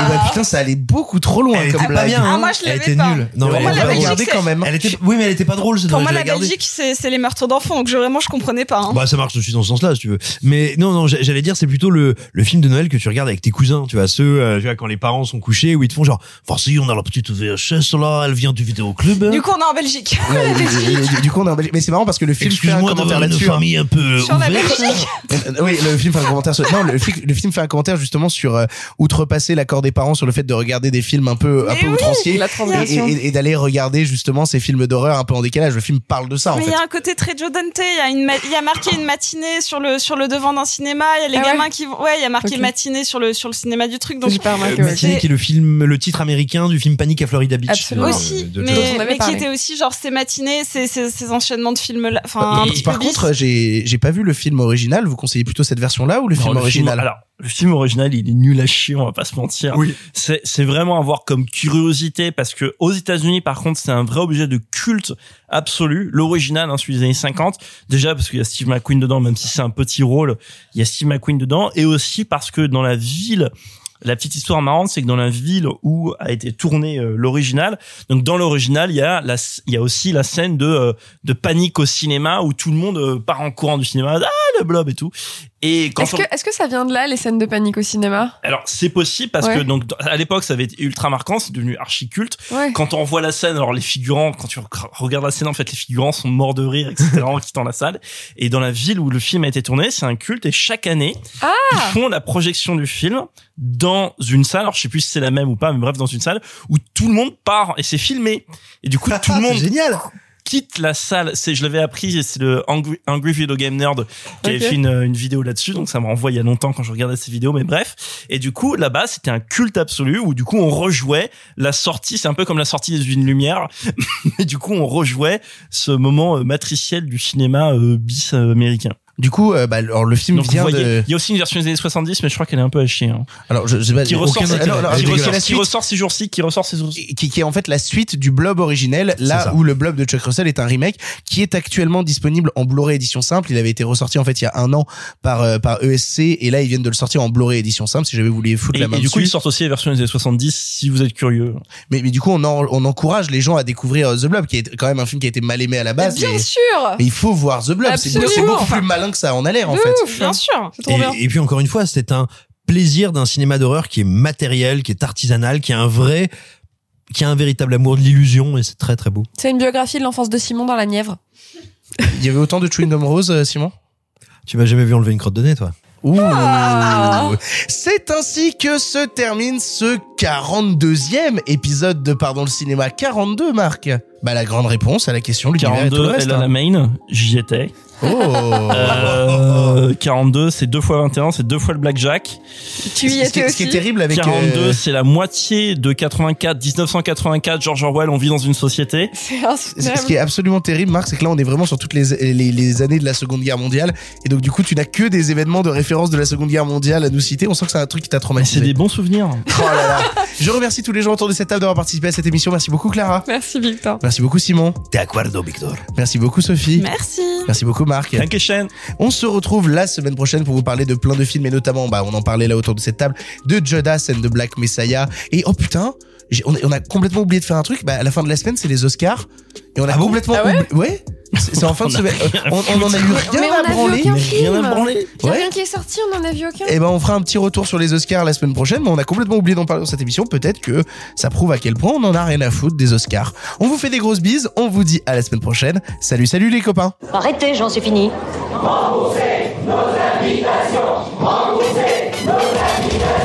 Qu'allons-nous faire? Par Osiris Essayons de nous voir la semaine prochaine pour déjeuner, et puis vous me montrerez votre clocher. Le cinéma fait de toi un bon gamin Et que c'est quoi? Maintenant c'est fini, va falloir rentrer. je vais aller me faire une toile. Ok, amusez-vous bien tous les deux. Moi, ça j'y compte. Bonne soirée. Merci. Have a great evening.